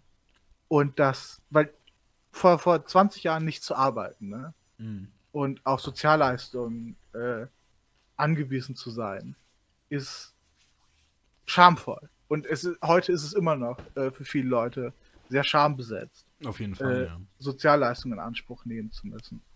Ähm, aber was, was wir zumindest, zumindest ironisiert äh, in, in diesen Memes mitkriegen, ist, dass es zumindest von der Nischenbevölkerung eine kulturelle äh, Entwicklung gibt äh, und eine kulturelle Entwicklung vom Selbstverständnis gibt, in dem das nicht nur ein Zustand ist, den, den unglückliche Leute irgendwie, in den die hineinfallen, sondern das ist etwas, wonach man streben kann und sollte. Und äh, das ist irgendwie ein Zustand, der, der in sich wertvoll ist. Genau. Also es ist halt viel von dem, was, was die Memes so ein bisschen transportieren wollen. Ähm, Wir sollten, wir ist- sollten die Memes auch, auch einblenden, zumindest in die, in die, äh, ein paar Beispiel-Memes in die äh, Beschreibung reinpacken. Ich muss mal gucken, dass ich ein paar Sachen finde, die familienfreundlich sind, ja. Äh, genau, aber ähm, also Memes, die halt sagen, ja, äh, wenn du im Prinzip alles haben kannst und äh, dafür nicht arbeiten musst, ist doch geiler Zustand, ne? Aber das würde ich, also Ja, aber noch, genau, noch nicht mal, weil in dem Meme ist ja schon enthalten, also es sind halt Handys. Es ist, es ist kein, äh, es ist, äh, es ist kein edles Essen. Hm. Also so, es ist, es ist eine Romantisierung von einem, äh, von einem, von einer Außenperspektive gesagt, vom dahin vegetieren so ein bisschen. Also von einfach relativ niedrige Lebensstandards und Beschallung äh, von, von Medien. Keine, keine irgendwie, äh, kein, sehr wenig Sozialleben auch. Äh, und nur Beschäftigung durch, durch Fernsehen und Computerspiele. Genau. Ähm, Und- ja, also das mit dem Sozialleben ist für, also gerade für den Fall von Need, den wir jetzt hier besprechen wollen, der, äh, also bestimmt einen der bestimmendsten Bestandteile, weil ähm, sobald du Interaktion mit irgendwem hast, bist du ja immer wieder Teil von irgendwas. Ne? Also du bist ja dann zumindest in irgendeinem Sinne aktiv. Ja. Ähm, ja.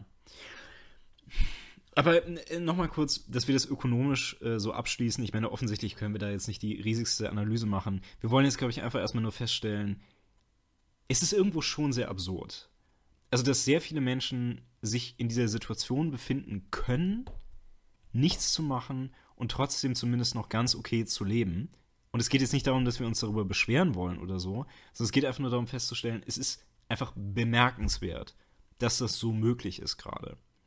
Im, Im Sinne von, von äh, technologischer ähm, äh, Erreichung dieser Möglichkeit, also weil einfach vor, was weiß ich, äh, 200 Jahren, wenn du, wenn du nicht gearbeitet hast und deine Familie äh, dich nicht sehr großzügig unterstützt hast, konntest du, konntest du nicht, nicht leben. Genau. Und warst, vielleicht warst du irgendwie auf, äh, auf, auf kirchliche Unterstützung oder ähnliches äh, angewiesen. Wobei ich auch in vielen Fällen nicht glaube, dass du das bekommen hättest, wenn du theoretisch fähig wärst zu arbeiten. Nee, wahrscheinlich ja. nicht. Also, äh, wobei das aber auch so eine Sache ist, die damals vielleicht nicht so die, ähm, die riesigste Rolle gespielt hat, ja. weil ähm, ich, ich glaube, in der sozialen Dynamik, die du damals hattest, hattest du einfach gar nicht die Gelegenheit. Ne? Also, weil ah, ich du denke warst halt, aus du warst, ökonomischen Gründen einfach. Ja, genau, aber trotzdem, ich stelle es mir mehr so vor, dass damals, du warst halt in einem Familienverband und darin war schon irgendwie vorgesehen, was für eine Art von Beruf du ergreifen würdest. Und da wurdest ja. du dann halt reingehievt und das war dann das. Ähm, aber für die ganze Situation, lass uns doch vielleicht nochmal reden über, äh, auch dass wir ein bisschen Struktur hier reinkriegen, über die, die Arten von Needs, weil also Needs werden natürlich auch erforscht. Äh, wir haben also eine eine Einteilung gefunden von äh, Reiko Kusogi, die stellvertretende Leiterin des äh, japanischen Instituts für äh, Arbeitspolitik und Arbeits- und Ausbildungspolitik ist. Ja. Äh, die unterscheidet vier Arten von Needs. Und vielleicht, vielleicht vorher nochmal, warum, warum haben wir jetzt, äh, warum haben wir uns eine Definition herausgesucht von irgendwie der japanischen Regierung? Äh, weil gerade auch Japan äh, für, für das und ähnliche Phänomene sehr bekannt ist. Hm. Also der, der Begriff ist da Hikomori und äh, bezeichnet dann wirklich Leute, die, die auch vor allem stark sozial isoliert sind. Und das ist irgendwie eine sehr seltsame Dynamik, gerade weil die, äh, weil die Japaner auch so eine unglaublich sehr seltsam anmutende, äh, anmutende, äh, anmutendes Verständnis von, von Arbeit auch haben. Ja, also in, vor allen Dingen Verständnis davon, dass ähm, also das ist einfach zu einem ehrenhaften Leben sozusagen gehört. Nie, ja. äh, zu arbeiten. Genau. Ähm, und vor allen Dingen das. Vor allem viel zu arbeiten und hart zu arbeiten. Genau. Ähm, und ich denke, damit verbunden auch so eine Kultur von ähm, ist, also jeden Verstoß gegen Konventionen halt als Schande wahrzunehmen. Ja. Was also, vielleicht auch so ein Stück davon ist, dass eben dann auch in Japan gerade so, ähm, so Mittelschichtsfamilien durchaus bereit sind, ihre Hikiomori-Kinder ähm, einfach halt bei sich im Haus irgendwo vor sich hin ja. vegetieren zu lassen und äh, zu sagen, ja, okay, ist gut. Ich versuche jetzt nicht irgendwie Hilfe deswegen zu suchen. Genau, mir, mir ist jetzt gerade noch eine Sache dazu eingefallen. Mhm. Ähm, die Japaner haben, und ich, ich, ich weiß nicht, wie das Wort heißt, aber es fällt mir jetzt gerade ein, die Japaner haben ein extra Wort dafür, für das Phänomen, dass jemand durch über langfristige Überarbeitung stirbt. das, hat, hat sein, seinen eigenen Begriff. Ich meine, ich kann es mir vorstellen, ja. Ja. Ähm, genau, aber also Frau Kusugi hat die, äh, also hat vier Typen eingeteilt. Ähm, das ist einmal der antisoziale und also antisozial hedonistische Typ, der es einfach bequemer findet, nicht zu arbeiten. Dann der zurückgezogene Typ, der nicht in der Lage ist, sich in die Gesellschaft zu integrieren und sich daher abkapselt. Hm, der paralysierte Typ, fand ich auch sehr interessant, der durch zu viel Nachdenken zur Passivität gezwungen ist und daher nicht in der Lage ist, sich eine Arbeit zu suchen, sowie der entzauberte Typ, der bereits Arbeitserfahrungen äh, gesammelt hat und aufgrund dieser Erfahrungen keine weiteren Arbeitserfahrungen zu machen wünscht. Äh, zunächst einmal Anfrage ins Publikum, ja, Choose Your Fighter. Sagt euch, welche, sagt uns, welche Klasse ihr seid. Ja. Ähm, ja, äh, obwohl, ja, stimmt, genau, sag erst mal. Was ist deine Lieblingsklasse? Äh, mit, absolut der, der paralysierte Typ. Ja, hätte ich auch gesagt, ja. Ja, ja. Ja. So super, super neurotisch. Äh, sich, sich um, um irrelevante Kleinigkeiten Sorgen machend. Sich dadurch in den Wahnsinn treiben. Ja, sehr, sehr relatable auf jeden Fall. Ja, ja. Ähm, ich Aber- weiß nicht, also wir, wir haben ja jetzt schon, also was, was den Ursprung angeht, quasi so über die ökonomische Kom Komponente geredet, von wegen, ja, ist es halt einfach möglich, dass Leute sich so zurückziehen, ne? Ja. Ähm, ich weiß nicht, ähm, beim paralysierten Typen ist es halt wirklich, es, es ist irgendwo wirklich schwer, sich das vorzustellen, oder? Ist es das? Also, weil ich denke wirklich an jemanden, äh, der, der einfach neurotisch ist. Hm. ähm, und der, der möglicherweise auch irgendwie, äh, irgendwie Probleme mit, mit sozialen Kontakt hat und einfach 200% alles überdenkt und äh, bei, bei dem es anfängt, okay, er denkt darüber nach, äh, ähm, äh, sich irgendwo zu bewerben Hm. und scheitert an allen möglichen kleinen Details.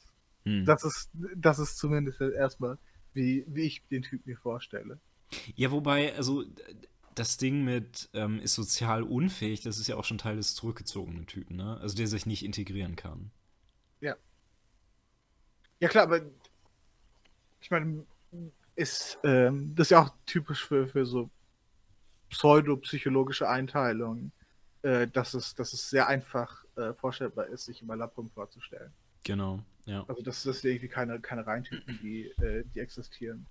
Ähm, aber ich würde ich würd nochmal die, die, die Frage anders stellen und, und das Ganze in eine andere Richtung gehen lassen.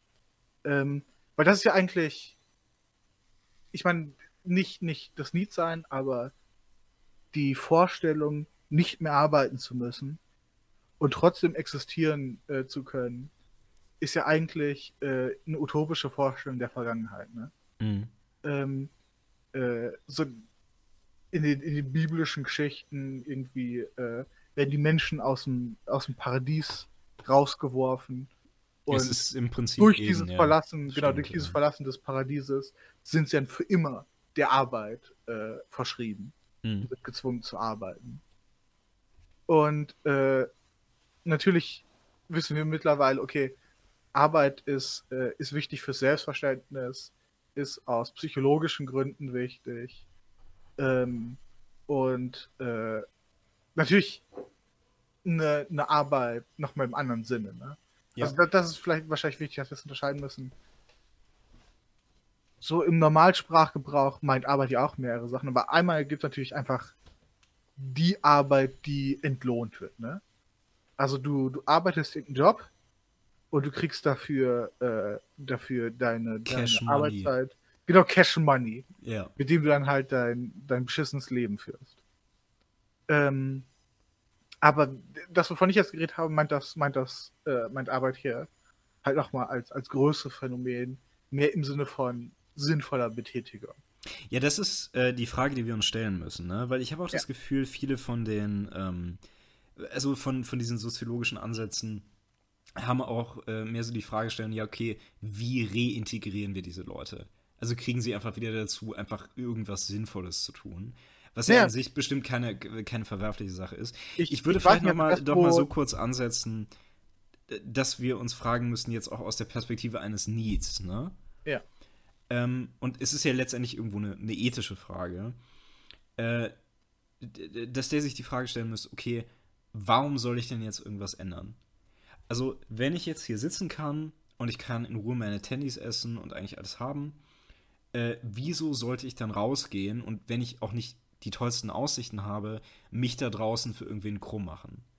Ja. Also, Ja, was, was ist meine Jetzt, ich habe Motivation? das Gefühl, du Ja. wirst äh, die, bei, die beiden Unterscheidungen von Arbeit, die ich ihm gerade gemacht habe, jetzt schon ein bisschen durcheinander, weil auch die Wie- Statistiken, die wir uns angesehen haben, ne, da wird ja nicht gefragt, äh, wie groß ist der Prozentanteil von Leuten, die denken, dass sie sich sinnvoll beschäftigen, sondern es wird gefragt, machst du Geld, arbeitest du oder nicht? Genau, genau. Also das Ding ist, ich wollte das jetzt auch gar nicht undercutten, sondern einfach nur äh, nochmal so die Grundlage dafür legen, was wir uns jetzt eigentlich fragen wollen. Ja, ja. Ähm, nämlich, wie gesagt, die ethische Frage zu stellen, so, was kann ein Need tun, ne? Genau. Und da wäre jetzt natürlich erstmal die, die, die offensichtliche Lösung, ja, such dir irgendeinen beschissenen Job.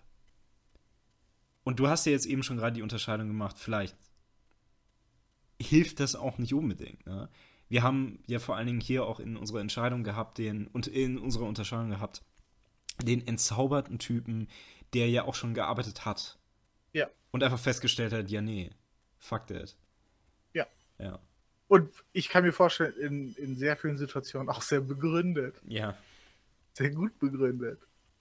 Ähm, aber ähm, äh, ich meine, aus, aus einer weiteren Perspektive betrachtet, ne? Mhm. Ähm, ist, es, ist es ja so, dass das ein Schicksal ist. Oder was heißt ein Schicksal?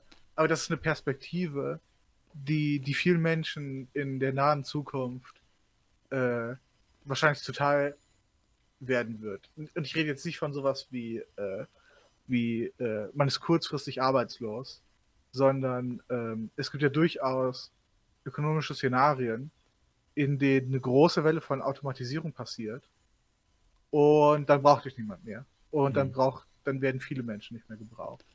Weil niemand mehr gebraucht wird, der Trucks fährt, der Burger brät und der irgendwie an der Kasse sitzt. Genau. Und äh, die, die Leute, die können dann nichts mehr machen. Und dann gibt es verschiedene, äh, es gibt verschiedene, verschiedene Ansichten, was, was die Auswirkungen davon wären. Ähm, es gibt die Perspektive, dass, ähm, dass, hey, gucken wir uns vergangene ähm, technologische Fortschritte an wenn wir starke technologische Fortschritte hatten. In der Vergangenheit sind Jobs weggefallen, aber es haben sich sehr viele neue Jobs gebildet. Ähm, und äh, zu hoffen, aus, aus, so einer optimistischen Perspektive, okay, dieses Mal wird wie die anderen sein. Mhm. Dann neue, neue Jobs finden lassen. Äh, und aus, aus einer, aus einer Laienperspektive, also ich, ich kenne mich, ich habe nur einen sehr, sehr begrenzten Einblick irgendwie in ökonomische Prozesse, aber äh, ich vermute, dass die, die technologischen äh, Fortschritte, die, die wir machen werden, was heißt die technologischen Fortschritte?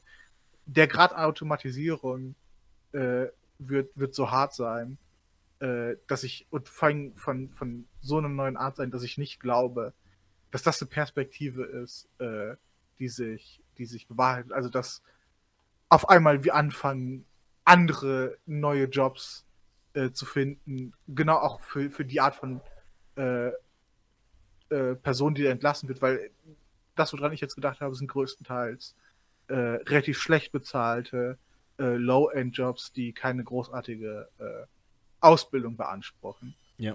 Ähm, und das heißt, ist ja, ist ja schön, wenn wir irgendwie mehr, mehr Ingenieure verteilt haben können. Aber es gibt halt ein, äh, durch, durch, durch technologische Automatisierung.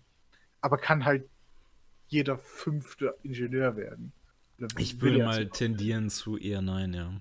Also. Ja, ich äh, könnte es nicht werden. Ja. Nee, ähm. Klar, also das macht das äh, Problem natürlich insofern äh, aktueller, weil es, äh, die, die Tendenz wird sich ja vermutlich dann sogar fortsetzen, dass wir diese Menschen, die nichts Sinnvolles mehr machen können, auch noch mit durchfüttern kann, ne? Ja. Also sie können halt noch, noch existieren. Sie haben halt nichts Sinnvolles mehr zu tun. In, also nichts Sinnvolles mehr zu arbeiten. Erstmal. Ja. So. Ja. Und ähm, ja, es, es ist halt die Frage, wie gehe ich damit um? Genau. Äh, wobei.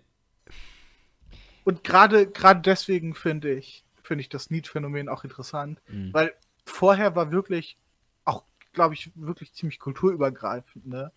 Ähm, der gab's, gab's den, den Standard, du arbeitest nicht, du musst dich schämen und du musst dich schlecht fühlen. Und du musst nicht essen, ja.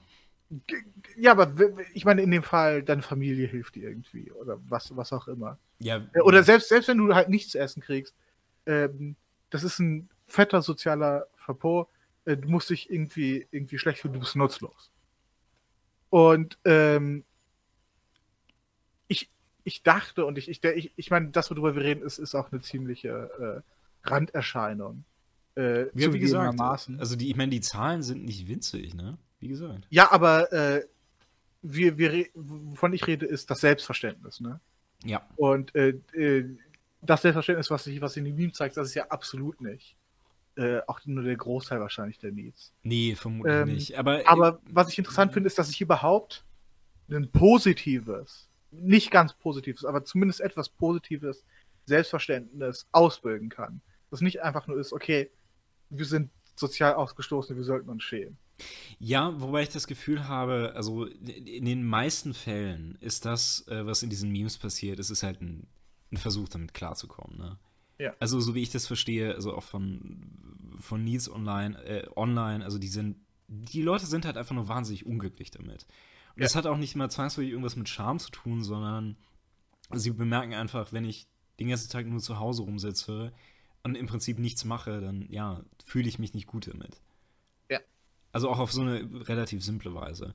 Und ich weiß nicht, was es für mich auch noch eröffnet, ist äh, auch irgendwo einfach so ein allgemein menschliches Problem, ne? Ja. Also, worin findet man denn, man denn sowas wie sinnvolle Tätigkeit? Und ich glaube, worauf wir jetzt auch so ein Stück weit hinaus wollen, ist, es muss halt nicht zwangsläufig sein, irgendwo eine Drohne für jemanden zu sein. Drohne, Sondern- Drohne im Sinn von Arbeitsdrohne. Äh, Genau. Ja, sondern. Du, du, du wirst in das, äh, in das Amazon äh, Warehouse eingestöpselt und äh, da darfst du dann existieren. Du wirst in deinen. Hast du das gesehen? Das ist jetzt schon etwas älter, aber äh, Amazon hat ein, äh, ein, ein Arbeitskäfig patentiert gehabt. Ich erinnere mich daran, ja. Ja, das äh, für, für, für die Zuhörer, die es die es noch nicht kannten, ähm, wirklich ein, ein, ein Käfig aus, aus Maschen, in dem man drin sitzt, der rumfahren kann und dem man, äh, mit dem man, der an der Seite äh, so Greifarme hat, Hm. die man dann, dann betätigen kann. Äh, mit der Hoffnung, eine Produktionssteigerung zu erbringen. Vielleicht blende ich da auch irgendwas ein. Mal Ja, sehen. ja. Ähm, Du kannst das fucking Pat echte Patent äh, ein, ein, einfügen an der Stelle. mh, Sehr skurril ist. ja. Also ich meine, aber das ist ja im Prinzip nichts als der weitere Punkt von wegen, ja, es ist klar, dass Leute so nicht leben wollen, ne? Ja. Ja. Mhm. Und vor allem, ich finde es, also, weil, weil du gesagt hast, okay, das ist in, in gewissem Ausmaß eine, äh, eine ethische Frage auch, ne? Ja. Äh, und ich glaube wirklich nicht, dass, äh, dass ich, ich, ich würde sagen, das ist so die, die typische konservative Lösung. Ne? Also dir geht's irgendwie schlecht, du musst gucken, dass du irgendwie arbeitest und dass du dich verdient machst. Mhm. Und dass du durch, durch deine Arbeit dann äh, einen finanziellen Mehrwert hast, durch den du dann irgendwie äh, auch sozial an Hierarchie gewinnst. Ne? Ja. Und äh, ich glaube ich, ich glaub nicht, dass, äh, dass es großartig gut funktioniert und vor allem in der Zukunft großartig gut funktioniert. Genau, aber ich meine, soweit haben wir es ja auch eigentlich schon etabliert. Ne? Es ist halt das Ding, Ja. du kannst dich halt in den Amazon-Käfig einsperren lassen und da irgendwie seelenzerstörende Arbeit machen, aber am Ende ist es halt möglich, dass du dann trotzdem entlassen wirst und es geht dir ganz bestimmt nicht besser damit. Ja. Also soweit ist ja auch, denke ich, erstmal klar. Ne? Ähm, wir, wir können uns vielleicht halt so ein bisschen genauer ansehen, okay, was ist denn jetzt das Problem von dem, von dem Need, der da in seiner Situation ist und warum reicht das denn eigentlich nicht für, Ja. für ihn, was er hat? Genau, also die, die, die schönste Version wäre jetzt ja eigentlich, äh, und ich, ich glaube, einige, einige Leute machen das, aber das ist, ist, eine, ist eine Frage von Sichtbarkeit. Ähm, ich, ich muss möglicherweise nicht im Scheißjob nachgehen. Ich habe jetzt irgendwie dadurch natürlich einen, einen sehr niedrigen Lebensstandard. Ich muss mich irgendwie mit dem fucking Arbeitsamt ständig rumschlagen. Aber ich, ich habe jetzt eine äh, kreative äh, Freiheit, der ich nachkommen kann. Und ich kann jetzt irgendwie mein, mein äh, Kreativprojekt machen. Ich kann Musik machen, die vielleicht niemand hören will, aber die ich interessant finde. Oder was weiß ich, schreiben, Film machen. So, das sind das hier die, die kunstgebundenen, utopischen Sachen, die, die so unglaublich cool wären. Aber in der Realität äh, passiert eher das, was, was dem größten Teil der Bevölkerung auch ansonsten passiert. Äh, nämlich man, man wird in, in äh, Massenmedien eingesogen. in die man, die man Zeit, äh, Zeit ver, verballert und ver, praktisch mehr oder weniger verbrennt. Und was an den Massenmedien äh, neueren würde würd ich als Tendenz zumindest annehmen, äh, neu und anders ist als an anderen, also wie, wie zum Beispiel das Fernsehen oder das Radio, äh, die Sachen, also vor allem wenn ich an sowas wie Computerspiele, soziale Medien denke, ne?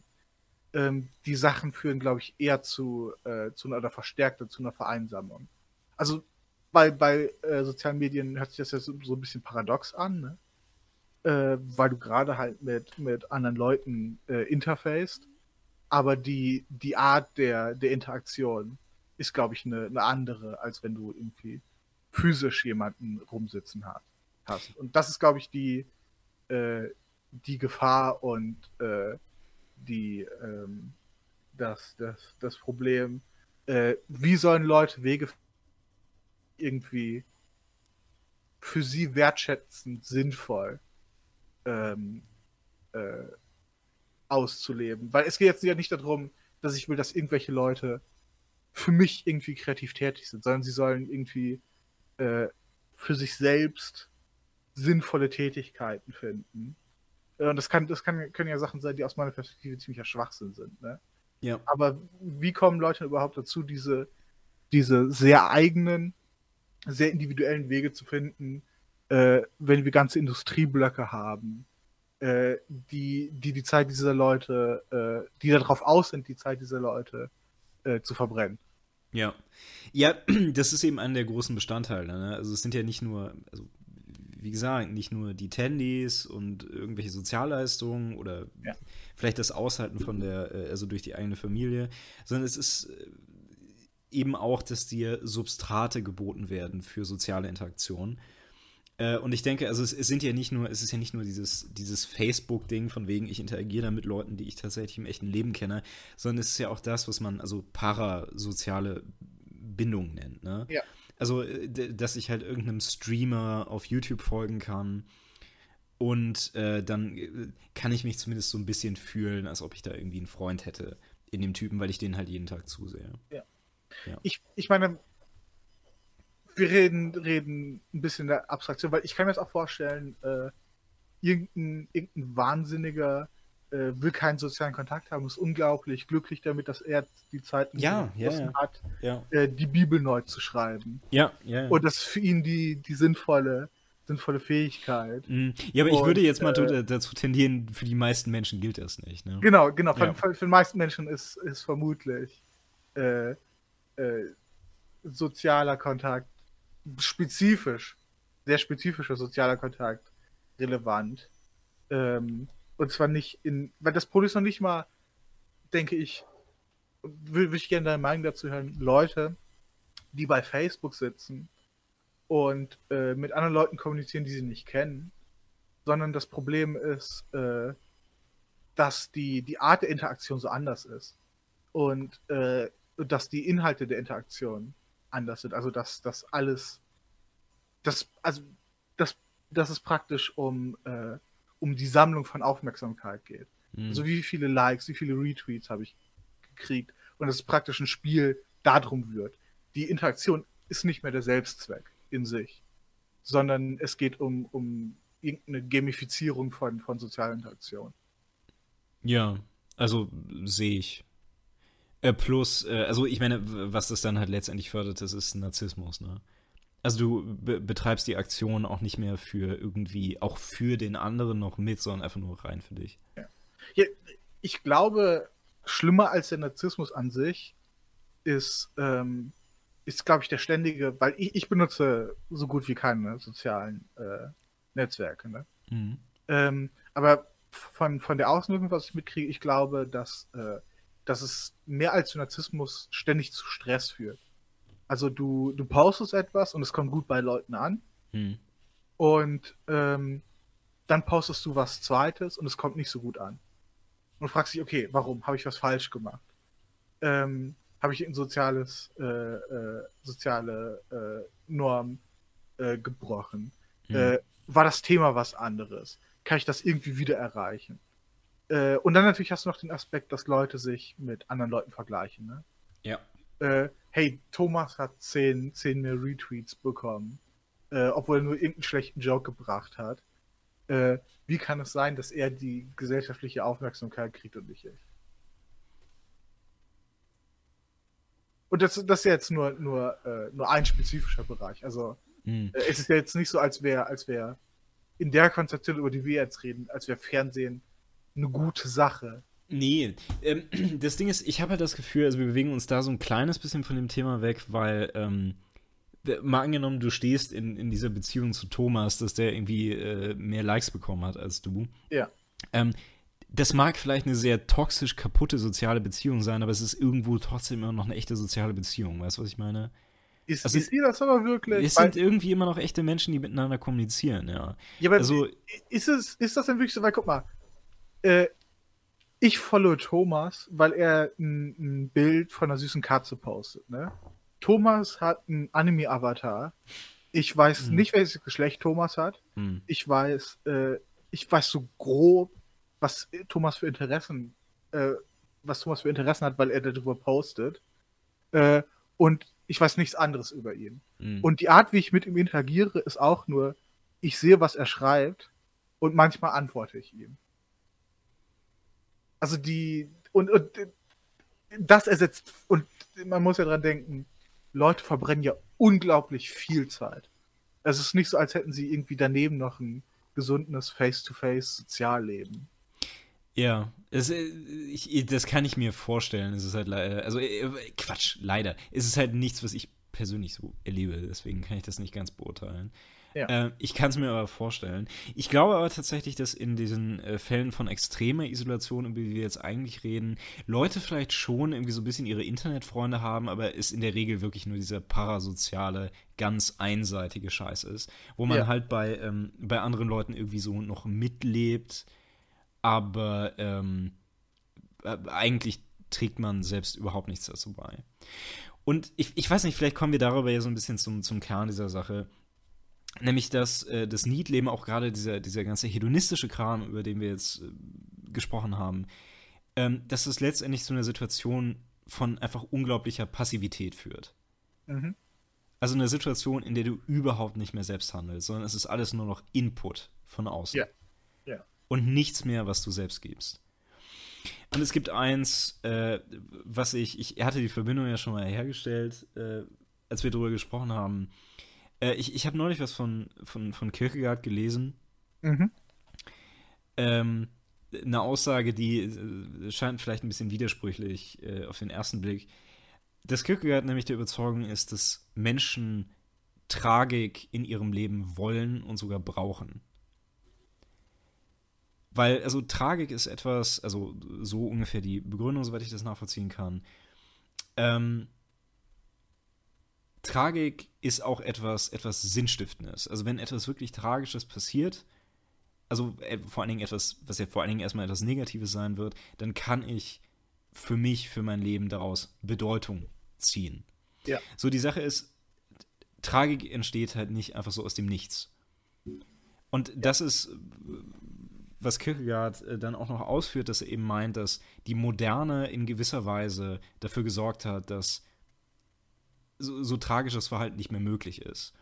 Also er drückt es so aus, dass er sagt, ähm, wenn ein Mensch in der, in der Gegenwart scheitert, dann ist es keine tragische Sache mehr, sondern es ist einfach nur noch persönliches Versagen. Mhm. Also einfach, weil Möglichkeiten theoretisch da sind, man nutzt sie einfach nur nicht. Und ich denke, man könnte einen ganz guten Punkt dafür machen, dass äh, die Need-Situation das so reflektiert, weil Leute in die Situation versetzt werden, wo sie überhaupt nicht mehr aktiv in irgendeiner Form handeln müssen. Also aktiv als äh, eben wie es nötig wäre für einen, einen Helden in einer Tragödie, sondern ähm, dass sie einfach nur noch nach so gewissen Maßstäben versagen können und das war's dann. Aber das ist eben nicht mal mehr tragisch. Ja. Also ihr, ihr, ihr Scheitern ist im Grunde trivial und langweilig. Genau. Selbst also, für sie selbst. Genau. Also vielleicht um den Unterschied klar zu machen, es ist einfach etwas anderes, wenn ich, ähm, wenn ich mir irgendwie ein hohes Ziel setze, ne? zum Beispiel, wie, wie du es jetzt gerade hattest, ich will irgendwie Musik machen und ich will ja. irgendwie Leute begeistern mit meiner Musik und so. Ne?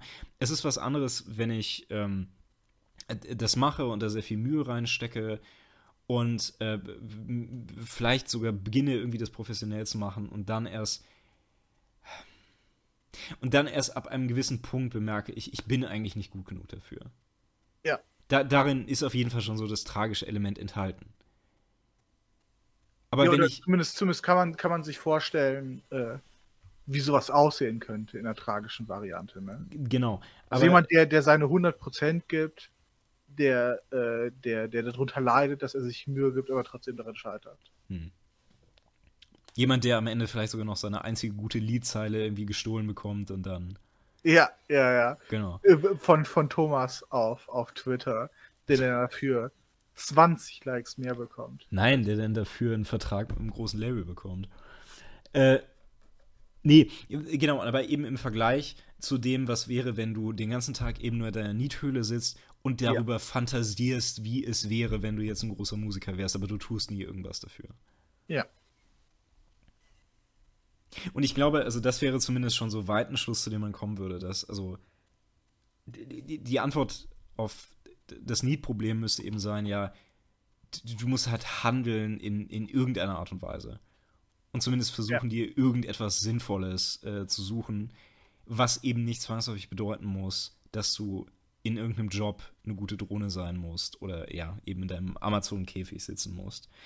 Ähm, und ich weiß, also auch, auch diese, diese Ausführung, es geht, läuft fast schon wieder so auf dieses, dieses Sisyphus-Beispiel irgendwie heraus. Ne? Ja. Von wegen, wir müssen uns den Need als glücklichen Menschen vorstellen irgendwie. Oder wohl, ja. Dann vielleicht nicht mit dem richtigen Need, aber trotzdem. Und es, vielleicht bleibt es so ein bisschen inhaltsleer. Leider. Ja, ich meine, ähm,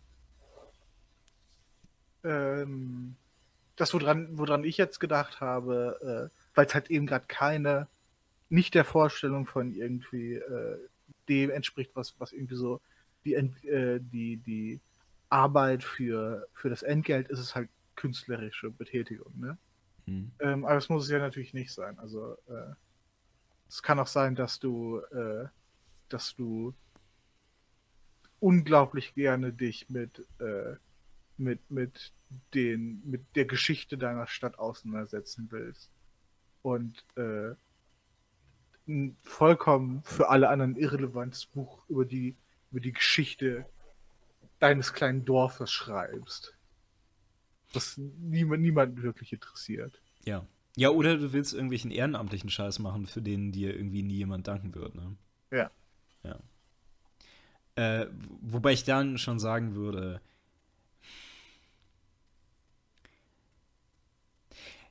ich, ich, glaube, das Schlagwort ist noch nicht gefallen von wegen ähm, Entfremdung, ne? Ja, ich, ich habe das, das, Gefühl, wir, äh, wir haben, wir haben, äh, wir haben es nicht genannt, aber inhaltlich war es jetzt schon bei sehr vielen Sachen enthalten, ne? Genau, aber ähm, dass das ein Bestandteil davon sein sollte, womit man dagegen auch am besten ankämpft. Ne? Weil wenn ich ja. tatsächlich irgendwie in der Welt handle, dann kann ich eben ta eine tatsächliche und wenn ich Glück habe, sogar authentische Beziehungen zu anderen Menschen aufbauen. Ja, ja. Und darüber hinwegkommen. Und vielleicht ist das ja tatsächlich die beste Option dann, äh, indem ich einfach verfolge, was mir gefällt, wenn alle meine anderen sozialen Bindungen irgendwie wegfallen. Ja. Und, ja, ich, ja. ich weiß aber nicht, ob das, ob das allzu hilfreich ist, weil so die fiktive äh, äh, äh Nie-Perspektive, die wir jetzt angenommen haben, ne? Mhm. Äh, was dir gefällt, sind ja Tandys mhm. und äh, Unterhaltungsmedien. Und äh, daraus, daraus kann man ja dann erstmal auch nicht, nicht allzu viel machen. Ne? Also, Weiß nicht. Du kannst einen Podcast anfangen zum ja. Beispiel. Ja, vielleicht solltest du das lieber nicht machen. ähm, aber was, was meine, meine, äh, meine Einschätzung ist, ist, sehr oft ist es ziemlich irrelevant, was man eigentlich macht. Und äh, nur wichtig, dass man überhaupt anfängt, Sachen zu machen, wenn man in dieser, in dieser spezifischen Perspektive drin ist. Ja. Ja, aber okay. Ich, ähm, ich kenne es ich kenn's sehr gut, irgendwie, dass ich, äh, dass ich Sachen äh, erarbeiten muss und, äh, und, und sie dann irgendwie erreiche und dann erstmal äh, so ein, zwei Wochen nichts machen muss und dann, dann verfalle ja. und, und äh, keiner vernünftigen Betätigung zustande bin. Dass ich mich danach auch beschissener fühle. Mhm. So, das ist, das ist so die, die, die, die Mini-Perspektive, äh, die, ich, die ich dazu habe. Weil ich mir dann vorstelle, dass, dass der Prozess irgendwie für Jahre andauern könnte, dann hört sich das ziemlich übel an. Oh ja. Ähm, und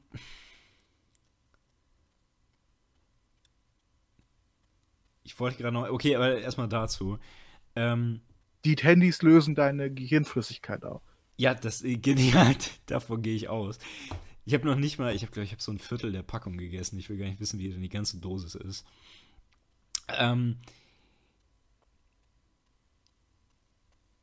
nee, genau, also ich schätze, äh, es wäre auch gar nicht schlecht, an dieses ganze Problem mit so ein bisschen gesunden Pessimismus ranzugehen. Ne? Also sich vor allen Dingen zu sagen, ja, es gibt jetzt auch nichts, was ich tun kann, wo ich mich dann am Ende die ganze Zeit erfüllt mitfühle. Ja. Also das funktioniert halt sowieso nicht. Ja. Aber ich kann mir eben für den Moment irgendwas erarbeiten. Und das, das reicht auch. Ja, das, ist- das ist ja die, die, äh, die Frage für, für, für die Einzelperspektive, ne? Genau. Aber Äh, genau, also das war Aber du, du würdest, du wirst sagen, es sollte eigentlich reichen. Für dich reicht es zumindest. äh, was jetzt der Moment? Na, im, im Moment irgendwas versucht, erarbeitet zu haben. Äh, du, ich würde tatsächlich sagen, es ist irgendwie das Einzige, was überhaupt möglich ist, ja. Ja. Ähm, aber nochmal kurz, du hast ja eben noch ein anderes Problem aufgerissen, nämlich von wegen, okay, wir haben da den Need und der, der interessiert sich ja auch nur für seine Tennys und sein Anime, ne? Ja. Dann würde ich aber sagen, wäre das tatsächlich wahr, dann hätten wir ja kein Problem. Dann wäre dieser Need ja nicht unglücklich, weil dann hätte er ja alles, was er will. Sondern das Problem ergibt sich ja daraus, dass er will eben gerade mehr. Er kann das vielleicht nicht genau artikulieren, oder er stellt sich das irgendwie als unerreichbar vor, aber sein Unglück ergibt sich ja gerade daraus, dass er irgendwie mehr will. Wahrscheinlich auch, dass er sich als jemanden erlebt, der theoretisch auch mehr Potenzial hätte. Genau. Und äh, vielleicht ist das dann der erste Schritt, also dass man lernen müsste, das tatsächlich auszudrücken, was man denn eigentlich möchte durch die entsprechende Reflexion. Ja, aber ich weiß nicht, ob, äh, weil ich, ich verstehe, was du meinst, ne? Mhm. Ähm, aber ich weiß nicht, ob du, ob du es, äh, ob ob es wirklich eine Frage ist des Ausdrückens. Ich glaube, eher ist etwas, was man, äh, was man rausfinden muss. Äh, einfach indem man, indem man sich in die Tätigkeit hineinstürzt. Ja, genau. Also das wäre dann wahrscheinlich der beste Hinweis, ja. Also weil ansonsten wirst du halt wieder zum, zum paralysierten Need, ne? Ja. Ja. Der, äh, der die ganze Zeit nur darüber nachdenkt, vielleicht auch, was er, was er tun soll. Ähm, ja. Ich meine, es gibt, ich erinnere mich daran, dass wir, dass wir darüber über die, äh, darüber in der Vorbereitung gesprochen haben, ne? Weil einer der Typen, die wir hatten, ist, äh, ist ja, wie, wie war das formuliert? Äh, der entzauberte Typ, ne? Ja. Also jemand hat, ein, hat Arbeitserfahrung gesammelt und äh, aus welchen Gründen auch immer äh, war, war das so übel für ihn, dass er, äh, dass er da nicht, äh, nicht zurück hinein will. Mhm. Also nicht, nicht genau in die Jobs, sondern einfach auch in was, in was ähnlich Strukturiertes. Ähm, und ich, äh, ich, ich glaube, das ist ein, ein, ein etwas anderes Problem, weil auch, auch so jemand muss natürlich irgendwie versuchen, äh, eine für ihn sinn, äh, sinnvolle äh, Tätigkeit irgendwie zu finden. Ähm, aber ich tue mich auch jetzt schwer damit, äh, vor allem wenn wir, wenn wir über, über äh, Arbeit im, im Sinne von, äh, von, ja, ich verdiene jetzt Geld äh, reden, jemanden dann zu sagen, äh, nein, das ist jetzt aber doch das, das Wichtigste, auf das du dich konzentrieren musst. Was wäre Äh. jetzt das Wichtigste in dem Beispiel? Äh, äh, äh, eine Arbeit zu finden, die zahlt. Hm. Ja, äh, man tut sich jetzt irgendwie ein bisschen schwer, den Leuten zu sagen, dass sie ein Sellout werden sollen. Ne? Ich Ja, doch, mir- noch, nicht mal, noch nicht mal so weitgehend. Also jemand äh, hat, hat wegen, also weil ich, ich, ich, äh, ich zeichne mal so das, das, das übelste Szenario, ne? Mhm. Ähm, jemand hat irgendwie äh, Joberfahrung gemacht in irgendeinem äh, Low-End-Job, ne? Wo er, wo er scheiße bezahlt wird, wo er scheiße behandelt wird und wo er eine sehr undankbare Tätigkeit ausführen darf. Äh, die wahrscheinlich auch sehr entfremdet ist, ne? Ja. Ähm, und also Büro, äh, um Geld für Leute zu machen, die er niemals treffen wird. Ja. äh, und er hasst seine Kollegen und äh, er kann sich selbst auch nicht leiden und er hat psychische Probleme und äh, er gibt das einfach auf. Mhm. Okay, wie wir eben gerade gesagt haben, es ist wichtig zu versuchen. Wie antwortet man darauf, ähm, äh, dass das, wenn, wenn Leute versucht haben, aber halt mehr oder weniger gescheitert sind? Genau. Ich, ich weiß nicht, ob das nicht nochmal ein etwas. Ähm, ich, ich weiß nicht, würdest du meinen, das ist ein anderes Problem? Ein grundsätzlich anderes? Weil es, es ist ja eigentlich nur die Frage. Es ist ja mehr nur eine Frage der, der Motivation dann, die dich in die Need-Situation gebracht hat.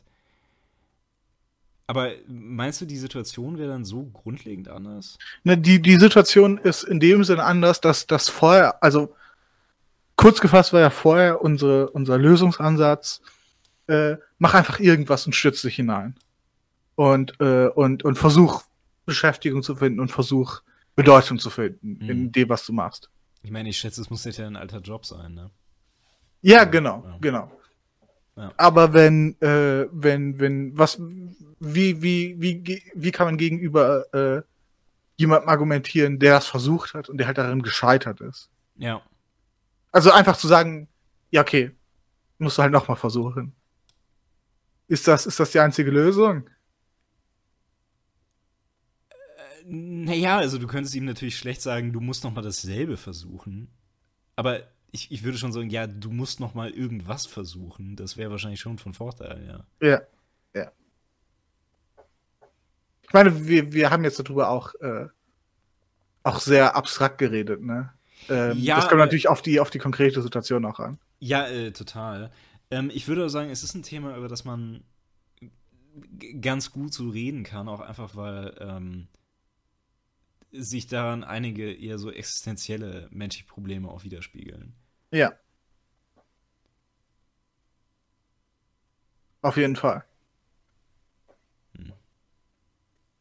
Also ich, ich glaube, was, äh, was mir dazu auch einfällt, worüber wir, worüber wir in unserer Vorbereitung geredet haben, äh, ist, ist die Konzeption äh, bei Marx, wie es denn aussieht, wenn, äh, wenn, wenn der Kapitalismus abgeschafft ist und wie Arbeit dann aussieht.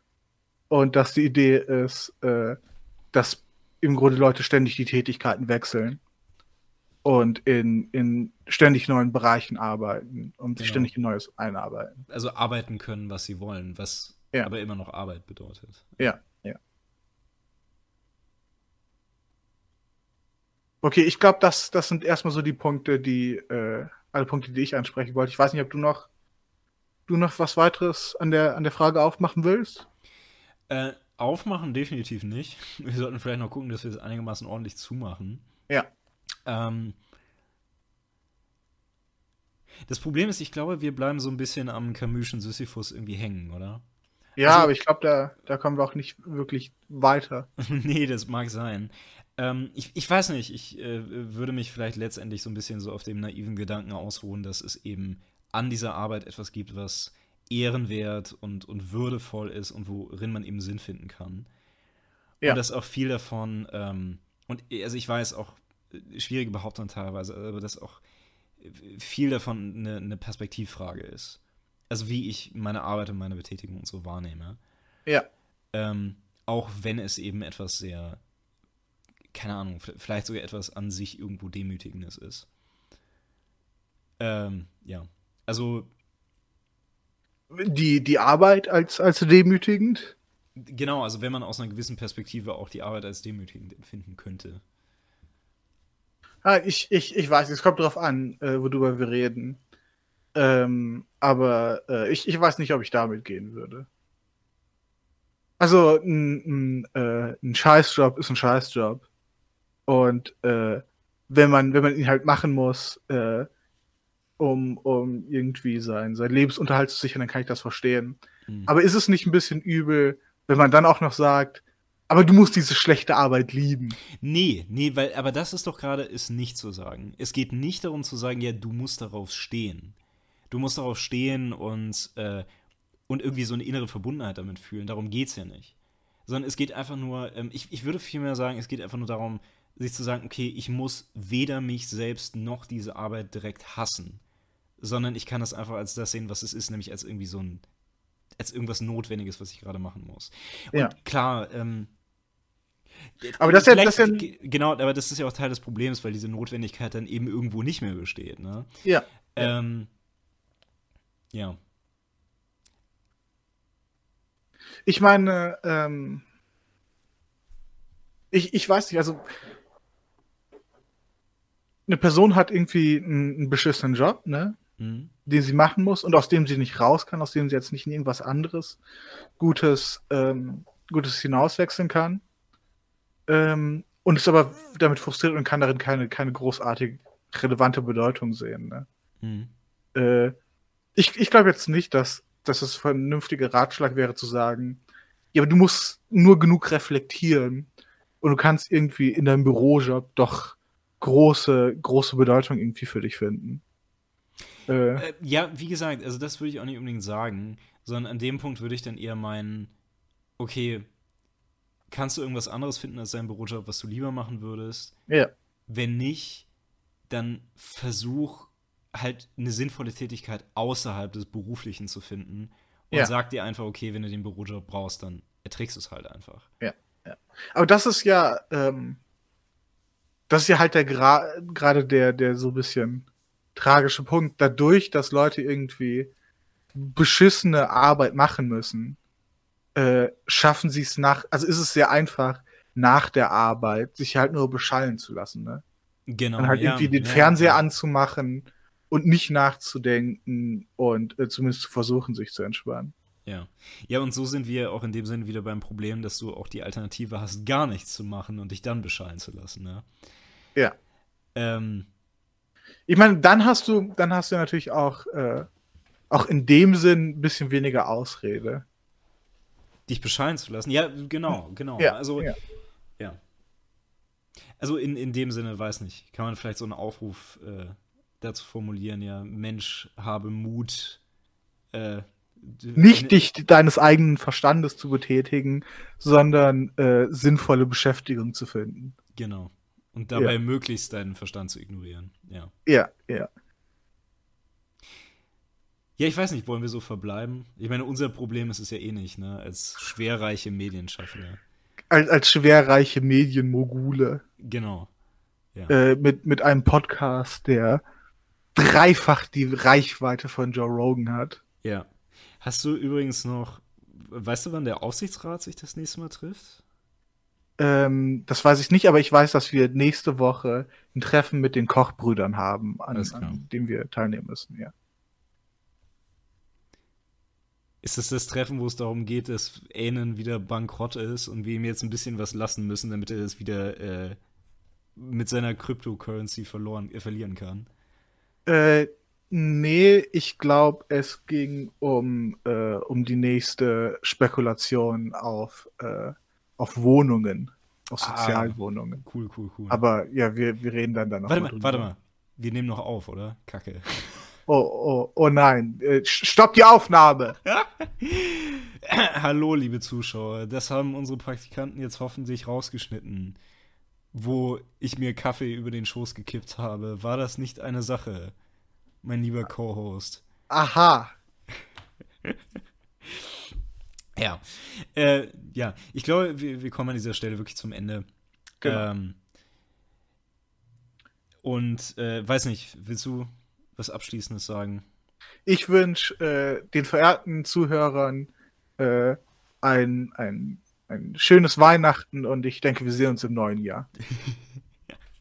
Ich weiß noch nicht, ob es ganz so schlimm wird. Mal gucken. Äh, ich möchte an dieser Stelle auch noch mal gerne sagen, ich bin, äh, ich bin absolut dafür, äh, diesen Kanal weiterzuführen. Ich bin auch noch gern dabei. Es gibt so ein paar praktische Probleme dabei. Ähm, also, wenn ihr die äh, Inhalte dieses Kanals mochtet, dann hört gerne weiter zu. Irgendwas kommt bestimmt noch. Also ich stehe dahinter, Tom steht dahinter. Ich Ja. sage das jetzt einfach mal für ihn. Die Kochbrüder stehen auch dahinter. äh, und ich hoffe, wir haben euch ähm, für heute ein bisschen Unterhaltung gebracht. Wäre schön.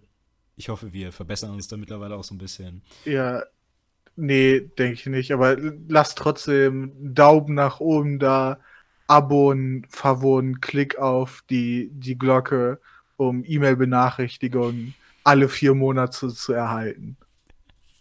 Genau. Außerdem gilt natürlich wie immer, wenn ihr ein Aleph gesichtet habt oder uns Lyrik schicken wollt, dann tut es bitte an der literatursnob.gmail.com. Und damit eine gute Nacht oder einen schönen Tag noch. Ja. Macht's gut. Ciao.